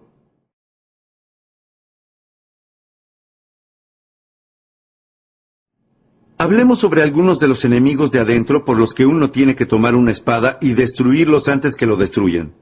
Número uno, la indiferencia. Qué enfermedad tan trágica que es la indiferencia. Deja pasar al aburrimiento. Trágico. Usen una espada contra este enemigo. Existe un problema con dejarse llevar, y es que no se puede dejar llevar hasta la cima de una montaña. El siguiente enemigo de todos nosotros, la indecisión. A la indecisión se la llama ladrona de oportunidades. Roba sus posibilidades de tener una mejor primavera, roba sus posibilidades de fortuna en el futuro. Les aseguro que es una tragedia de proporciones inmensas. La indecisión. Usen una espada contra este enemigo. El siguiente es la duda. Claro que hay lugar para un escepticismo saludable.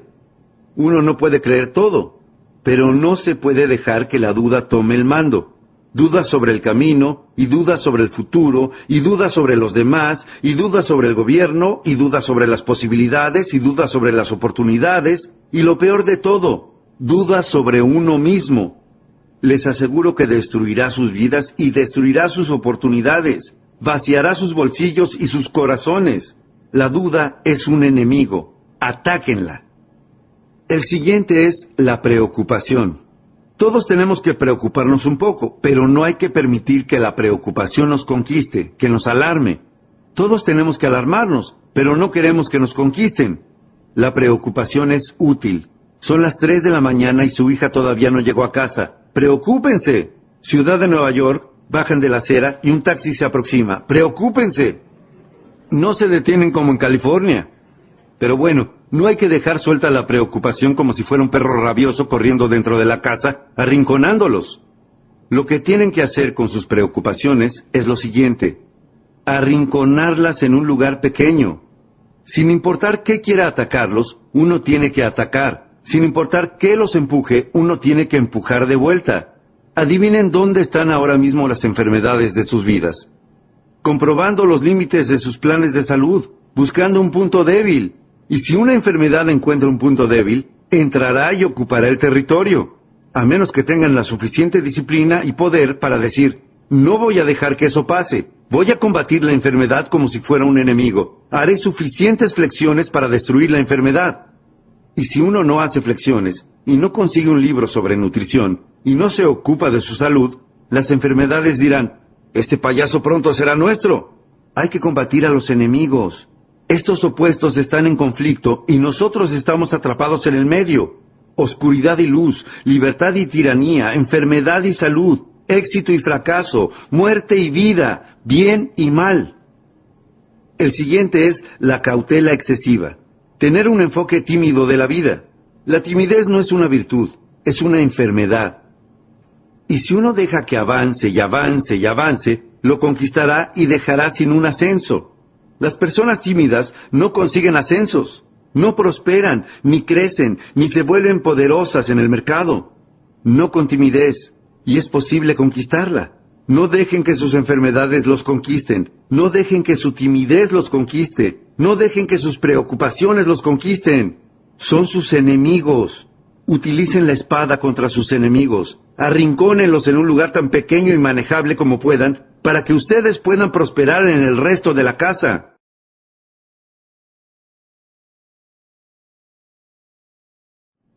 El otro es el pesimismo. El pesimismo es un enemigo de todos nosotros. Uno tiene que educar a su propio pesimismo, la tendencia a ser pesimista.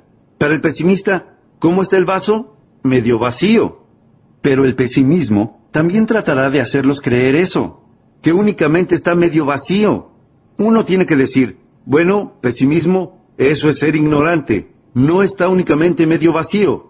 ¿Cómo está también? Medio lleno. No permitan que su pesimismo trate de hacerlos creer únicamente en una cosa. No es una sola cosa. Alguien dirá, bueno, yo soy tan positivo que únicamente veo el vaso medio lleno. Bueno, también está medio vacío. ¿Acaso no lo puede aceptar? Eso va a arruinar su día y arruinar su futuro. Un tipo dice, yo no dejo que la gente haga comentarios negativos cuando estoy cerca. Bien, vaya, vamos a meterlo en una colonia para locos. Vamos. ¿Acaso no puede aceptar algunos comentarios negativos? ¿Acaso no puede aceptar ni un poco la verdad? ¿Acaso no puede aceptar algo de tragedia acerca de usted? Sí, por supuesto. Vamos, ya salgan de primer grado, de segundo grado. No dejen que sus vidas se vuelvan vacías diciendo, ah, no, nada de cosas negativas acerca de mí. Es una tontería. Maduren, vuélvanse poderosos, pero no permitan que el pesimismo los engañe al punto de decir que existe una sola visión. No hay una sola visión. También está medio lleno, pero no está únicamente medio lleno, está medio vacío. El último, las quejas.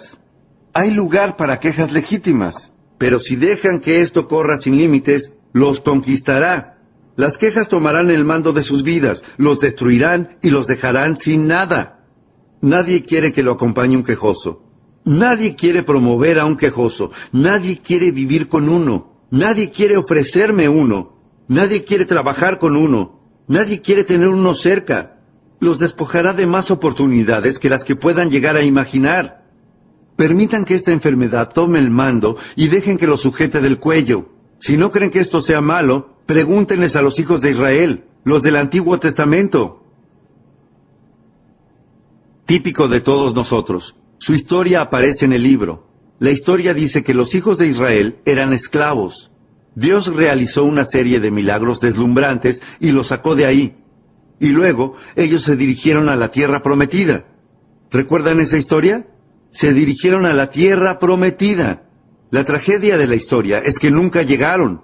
El motivo, desde el primer día comenzaron a quejarse. Se quejaban de la comida. Recién los habían liberado de la esclavitud y ahora se quejaban de que la comida no estaba muy caliente. Es decir, dejen de embromar. ¿Cuánto se puede soportar? Gemían y lloraban y se quejaban del agua. En el desierto tenían agua, pero seguían diciendo que el agua no tenía buen sabor. Dejen de embromar. Gemían y lloraban y se quejaban por el líder que los había liberado de la esclavitud. Decían que ese líder no era competente del todo. Es decir, dejen de embromar. Gemían y lloraban porque hacía demasiado calor, hacía demasiado frío, estaban muy lejos, era demasiado difícil, el terreno era muy rocoso. Gimieron y lloraron durante años. Finalmente, Dios dijo, ya tuve suficiente, cancelo el viaje. O algo parecido. La historia dice que murieron en el desierto. Nunca llegaron a la tierra prometida después de todas esas penurias. Y supongo que eso significa dos cosas.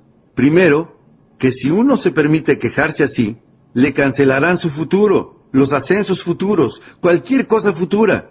Nadie querrá estar cerca. Y también supongo que esta historia significa que hasta Dios tiene un límite de lo que puede soportar. Ahora veamos el lado negativo. Piensen en lo negativo cuando algo es positivo.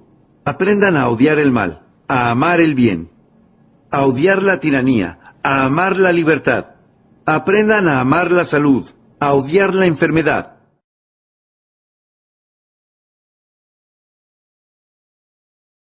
Ahora pasemos al último punto.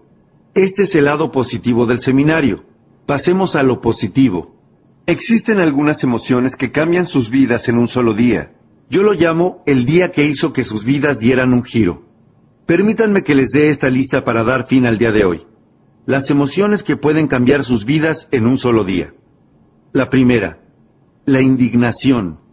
Es una emoción poderosa. La indignación, bueno, la indignación es una emoción negativa, pero puede tener un efecto muy positivo. La indignación dice, ya tuve suficiente. ¿Qué día tan glorioso sería ese? en el que digan que ya han tenido suficiente. Dirán que estuvieron de rodillas por última vez. ¿Qué día tan glorioso podría ser? Basta es basta, no más. Un día poderoso, incluso si es un día negativo. En Nueva York conocí a una superestrella hermosa y sofisticada. Ella trabajaba para una compañía de joyas y era una vicepresidente muy joven. Ganaba mucho dinero. Esa compañía me contrató para realizar unas capacitaciones dar algunos seminarios y clases. Y conocí a esta mujer, una mujer extraordinaria. Descubrí que nunca asistió a la facultad, nunca asistió a la universidad. Dije, ¡epa! ¿Cómo llegó aquí? Así que le pregunté un poco sobre su historia. Le dije, ¿cómo llegó aquí? Nada de facultad, nada de universidad. Hablamos de la difícil Nueva York, vicepresidente, un gran sueldo, negocio de joyas.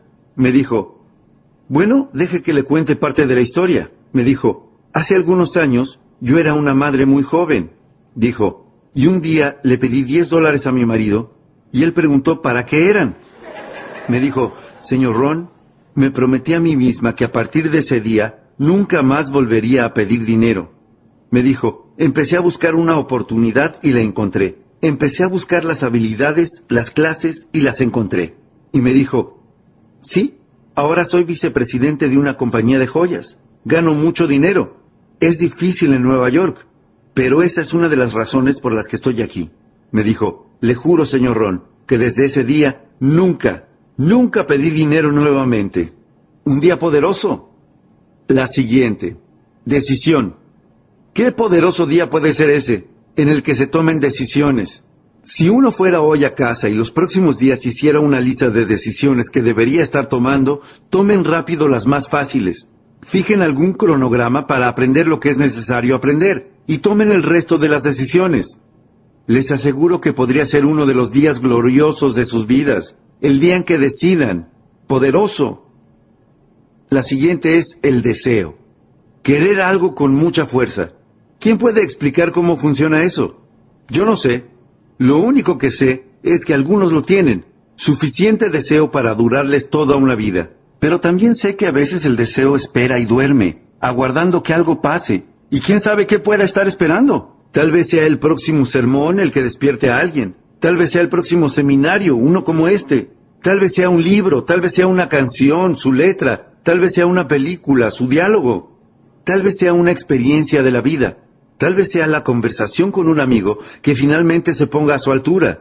Tal vez sea el enfrentamiento con un enemigo. ¿Quién sabe qué cosa podría despertar repentinamente un deseo que pueda durar toda una vida? A veces, La experiencia más amarga puede generar el despertar más importante. Así que aquí tienen la clave sobre el deseo. Den la bienvenida a todas las experiencias de la vida. Hablaremos en más detalle sobre esto durante el seminario del fin de semana.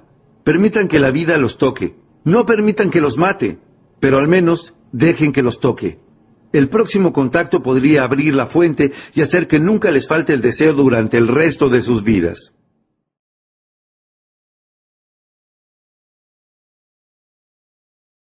Poco después de que conocí a mi maestro, el señor Schroff, a los 25 años, ya nadie tuvo que preguntarme nunca en todos estos años cuándo iba a ponerme en marcha. Nadie tuvo que preguntarme eso nunca en todos estos años. Sí escuché que me digan que cuándo iba a ir más despacio. Vas a tener un infarto y vas a morir. No puedes seguir con este tipo de actividades. Pero nadie me preguntó nunca cuándo iba a ponerme en marcha. Les pido que sigan buscando experiencias de vida hasta que encuentren una que encienda su espíritu, hasta que nunca les falte el deseo durante el resto de sus vidas. Y nadie tenga que decirles nunca en los próximos años, ¿cuándo vas a levantarte del sillón? Una pista. Den la bienvenida a todas las experiencias. No levanten murallas. Las mismas murallas que los separan de las desilusiones los separan de la felicidad. Arriesguense. Y finalmente, la última emoción que cambia sus vidas en un solo día. Se denomina determinación.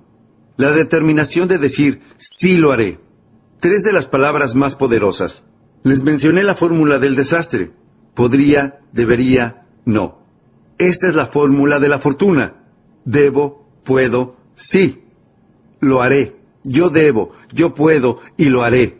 Tres de las palabras más poderosas.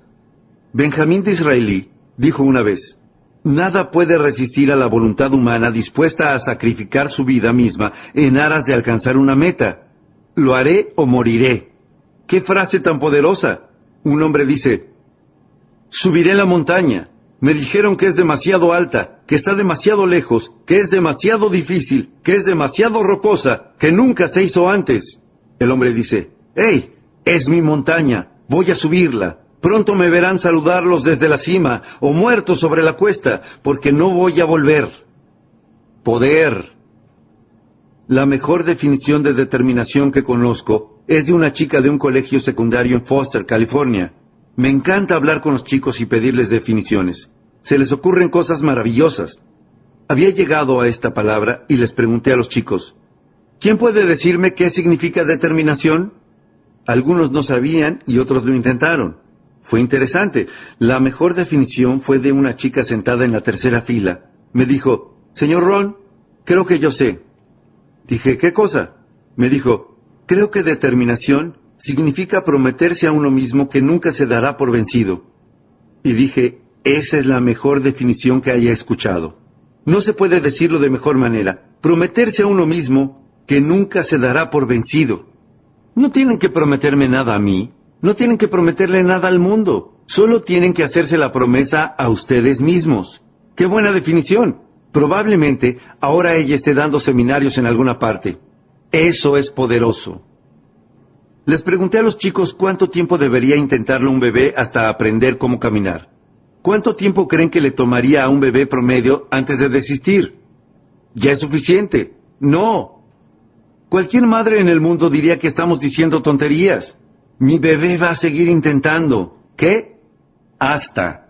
¿Qué palabra tan mágica? Hasta. ¿Cuántos libros leerán? Hasta que encuentren la respuesta para tener una buena salud. Lean uno y renuncien, lean dos y renuncien, y se arriesgan a sufrir un problema cardiovascular. No puedo creerlo. ¿Acaso no leerían suficientes libros hasta? ¿Acaso no leerían suficientes libros sobre independencia financiera hasta ser financieramente independientes? ¿Acaso no leerían suficientes libros sobre liderazgo hasta convertirse en líderes? ¿Acaso no leerían suficientes libros sobre el poder hasta obtener poder? Por supuesto. ¿Por qué no? No se conformen con menos. Usen esta pequeña frase de hasta. Realizaré suficiente ejercicio hasta ser saludable. Estoy sin aliento, pero me impondré disciplinas hasta que ya no me falte el aliento. No voy a subir unas escaleras y después no poder recuperar el aliento. Basta. La magia del hasta. El día que hace que sus vidas den un giro.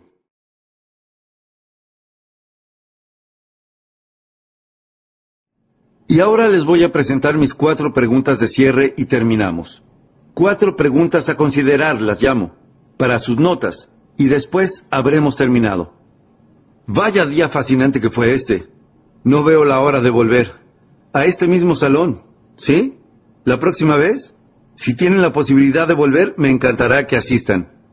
Bueno, simplemente anoten estas cuatro preguntas y con esto daremos por terminado nuestro seminario. Y podrán irse para evitar el tránsito. Primera pregunta. ¿Por qué? Una de las preguntas más importantes de la vida. ¿Por qué los chicos siempre dicen, ¿por qué? Buena pregunta. ¿Qué momento tan extraordinario suele ser enseñar y que alguien diga por qué? No dejen pasar ningún por qué sin una respuesta de peso. ¿Por qué aprender tanto? ¿Por qué leer tanto? ¿Por qué intentarlo tanto? ¿Por qué no gastar todo el dinero cuando se es chico? Solo se es chico una vez. ¿Qué? Hay que responder a esos qué. ¿Por qué? Hay que plantear algunos por qué. Veamos lo que enseñamos en liderazgo. Cuando el por qué adquiere poder, el cómo se vuelve fácil. ¿Por qué? Si uno puede pensar suficientes motivos, puede revolucionar su vida. Pocos motivos y les aseguro que tendrán pocas respuestas. Si uno tiene suficientes motivos, eso lo impulsará a encontrar libros y respuestas y asistir a clases y a fijarse disciplinas y hacer todo lo que sea necesario. Si uno tiene suficientes motivos, para eso está el por qué. Cientos de motivos. Y ahora les mencionaré una de las mejores respuestas al por qué. Segunda pregunta. ¿Por qué no? ¿Qué otra cosa hay que hacer una vez que están en esa situación? ¿Por qué no ver qué tan lejos pueden llegar? ¿Cuántas habilidades pueden desarrollar? ¿Cuánto dinero pueden ganar? ¿Cuánto pueden compartir? ¿Por qué no ver en cuántos emprendimientos pueden involucrarse? ¿Cuántas ventas pueden realizar? ¿Cuántos ascensos pueden lograr? ¿Cuántos amigos pueden hacer? cuán valiosos pueden volverse para sus familias. ¿Por qué no ver todo lo que pueden hacer y ver todo lo que pueden ver e ir a donde puedan ir y hacer todo lo que tengan la posibilidad de hacer y vivir una vida extraordinaria? ¿Por qué no? ¡Ey! Tienen que quedarse aquí hasta que se vayan. O sea, ¿qué otra cosa van a hacer? Deben esperar hasta que llegue el amargo fin. Vamos. ¿Por qué no verlo todo? ¿Por qué no tenerlo todo? ¿Por qué no hacerlo todo? ¿Por qué no dedicarse a tantas cosas como puedan para comprobar todas sus posibilidades y todos sus valores en cuanto a la vida y el corazón y el espíritu y el alma? ¿Por qué no? Y ahora les voy a hacer una de las preguntas más importantes que podría hacerles en forma individual si tuviese oportunidad. Pero tendré que hacerla en forma colectiva, aunque quiero que la consideren en forma individual. Hoy vine desde mi casa y dejé a mi familia para pasar un tiempo con ustedes y sus familias para hacerles esta pregunta sumamente importante. Algo que es importante para mí y es la pregunta número tres. ¿Por qué ustedes no? Soy un chico granjero de Idaho, criado en el anonimato. A los 25 años estaba en bancarrota y avergonzado en frente de mi familia. Mi familia sabía que los acreedores decían que iban a venir a llevarse mi auto. ¿Qué clase de padre es ese?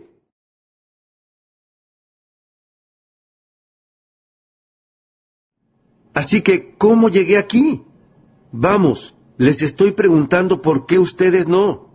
Si yo puedo encontrar este librito, El hombre más rico de Babilonia, ¿acaso ustedes no pueden encontrarlo? Si yo puedo leer, ¿acaso ustedes no pueden leer? Si yo puedo cambiar, ¿acaso ustedes no pueden cambiar? Si yo puedo fijarme algunas disciplinas y salvarme del desastre, ¿acaso ustedes no pueden? Y la respuesta es sí. ¿Por qué ustedes no? ¿Acaso su sangre tiene menos ambición que la mía? No puedo creerlo. No puedo creer que yo sea inteligente y ustedes sean estúpidos. Yo puedo entender algo y ustedes no pueden. No puedo creer eso. Yo tengo empuje, ustedes no lo tienen. No puedo creer eso. Si no, ustedes no estarían hoy aquí. ¿Por qué ustedes no? Un chico granjero de Idaho. De eso se tratan las historias sobre el éxito en los Estados Unidos. Desearía tener un montón de personas que subieran a este estrado y contaran sus historias y dieran sus testimonios y no ser solo yo para alentarlos. Y todas estas personas terminarían sus historias diciendo, ¿por qué ustedes no? Una madre que subsistía gracias a la asistencia social y que ahora es más rica de lo que puedan imaginar. ¿Acaso ella no les diría, ¿por qué ustedes no? Yo empecé mal. ¿Por qué ustedes no? Yo empecé estando enfermo. ¿Por qué ustedes no? Yo empecé retrasado con mis pagos y con deudas. ¿Por qué ustedes no? Yo estaba desesperado y ahora camino con la cabeza en alto. ¿Por qué ustedes no? De eso se tratan las historias sobre el sueño americano. ¿Por qué ustedes no? Si uno puede hacerlo, todos podemos hacerlo. Desearía presentarles más historias. Una de las mejores que conozco es de un querido amigo mío, Mark Hughes, de Herbalife. ¡Wow! ¡Qué historia! Mi querido amigo Mark Hughes creció en la parte difícil de Los Ángeles y consumía drogas cuando era chico, pero consiguió escapar. Se interesó tanto en ayudar a que otros chicos salieran de las drogas que comenzó a recaudar fondos, incluso cuando era chico. Se convirtió en uno de los mejores. Cuando era adolescente ganó todo tipo de premios. Todavía da una buena parte de su fortuna a ayudar a que los chicos salgan de las drogas. Uno de sus clientes en aquel entonces fue Ronald Reagan, que después fue presidente del país. Esa ya es toda una historia. Este chico, Mark Hughes, no conoció a su padre hasta que cumplió 20 años, y cuando lo conoció, no le agradó desafortunadamente. No volvió a verlo por nueve años. Yo tuve que ver con esa segunda vez. Decidieron que al menos tratarían de ser amigos, y ahora son buenos amigos. Fue una manera difícil de crecer. El juez tuvo que decidir con quién iba a vivir Mark Hughes cuando era niño. No fue el mejor de los casos. Cuando tenía 18 años, su madre murió de una sobredosis. Y eso no es algo que uno ande contándole a todos. Mark Hughes nunca asistió a la facultad, nunca asistió a la universidad, únicamente fue a la escuela hasta el noveno grado y después dejó los estudios. Pero cuando su madre murió, ella estaba tratando de perder algo de peso, de perder unos kilos. Y se volvió adicta a las drogas para adelgazar, y después se volvió adicta a las pastillas para dormir. Y entonces empezó a visitar a dos, tres, cuatro, cinco médicos, todos a espaldas del resto, para mantener este monstruoso hábito. Y cuando tenía 36 años, murió. Cuando murió, Mark dijo que debía haber una manera mejor de perder algunos kilos que volverse adicto a las drogas. Dijo que iba a buscar una manera, que tenía que haber una manera nutricional, una manera segura. Así que comenzó a estudiar sobre nutrición. Yo lo conocí dos o tres años después y no podía creer lo que sabía. Vaya chico, y entonces hizo un gran descubrimiento, y ese descubrimiento eran las hierbas. Estaba tan fascinado por las hierbas que viajó a China cuando era solo un chico, y finalmente preparó una fórmula llamada Herbalife. Su abuela fue su primer cliente. Él dijo, abuela, estás gorda, tienes que probar mi nueva fórmula. Ahora tiene una presentación mejor de su producto, pero bueno, eso fue antes. Y ella dijo, está bien, y perdió algo de peso y se sintió bien e hizo correr la voz y le consiguió más clientes. Así comenzó Herbalife. Al principio, comenzó a vender desde el maletero de su auto y siguió adelante, siguió adelante, siguió adelante, consiguió más gente que lo ayudara, ganó mil millones de dólares en ventas. Se entusiasmó tanto con lo que había logrado que ganó otros mil millones de dólares en ventas y luego siguió adelante, extendiéndose a otros países, y ganó otros mil millones de dólares en ventas, y entonces dijo simplemente, hey, esto va bien. Y siguió adelante, siguió adelante, y ganó otros mil millones de dólares en ventas. ¿Cuánto suma eso? Cuatro mil millones de dólares. Y hace negocios en unos 18 a 20 países en forma oficial y unos 50 en forma no oficial. Mega rico, superando la imaginación de cualquiera, y todavía tiene 34 años de edad. Vive en una mansión en Beverly Hills y tiene casas en todo el mundo. Si él estuviera aquí para contar su historia, ¿saben lo que les diría? ¿Por qué ustedes no? ¿Acaso no pueden encontrar a una abuela gorda? Tomen una prestada del vecindario. Otra cosa que les diría, responsabilícense. Tal vez lo que les haya pasado hasta ahora no haya sido completamente su culpa. Pero a partir de ahora, para resolverlo, asuman el desafío. Responsabilícense al 100%. Trabajen para buscar una salida. Mark asistió a mi seminario hace unos 16 años y yo le recomendé el librito El hombre más rico de Babilonia. Adivinen qué. Fue y lo consiguió. Les pido que no se conformen con menos. Dejen que las historias sobre el sueño americano los inspiren Comiencen de cero, comiencen de la nada, comiencen con deudas, comiencen desesperados, comiencen desde la oscuridad. No importa dónde estén, si viven en un gueto o son madres que subsisten gracias a la asistencia social, libro a libro, ustedes pueden alejarse de lo que sea. Clase a clase, ustedes pueden alejarse de lo que sea. Manzana a manzana, ustedes pueden ser tan saludables como posiblemente quieran. Lo único que tienen que hacer es no desatender la forma, fijarse estas disciplinas paso a paso. No permitan que nadie se las quite. Sigan de cerca los números, y ustedes podrán alejarse de las sombras y entrar en la luz. Dejar que sus vidas se vuelvan poderosas y valiosas y únicas, y que tengan todos los patrimonios que puedan manejar en sus vidas, tanto ustedes como sus familias, y sus tesoros, y sus emprendimientos. Y eso es lo que les deseo a todos ustedes.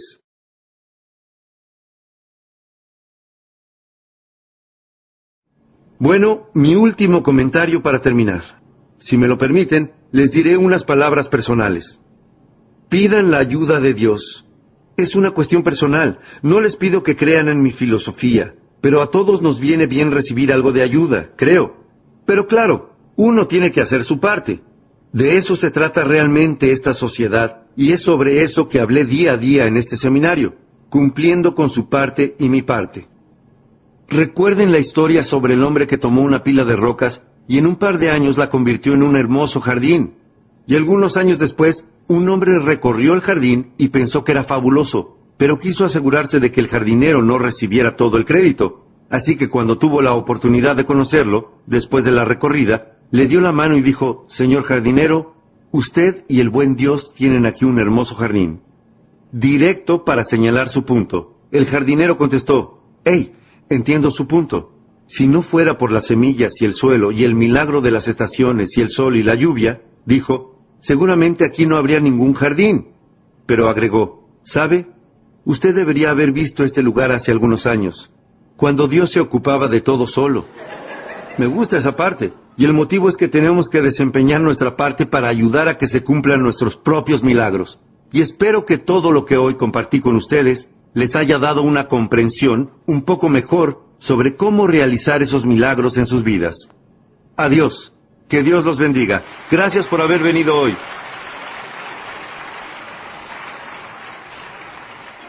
Gracias por haber escuchado El desafío de tener éxito de Jim Rohn.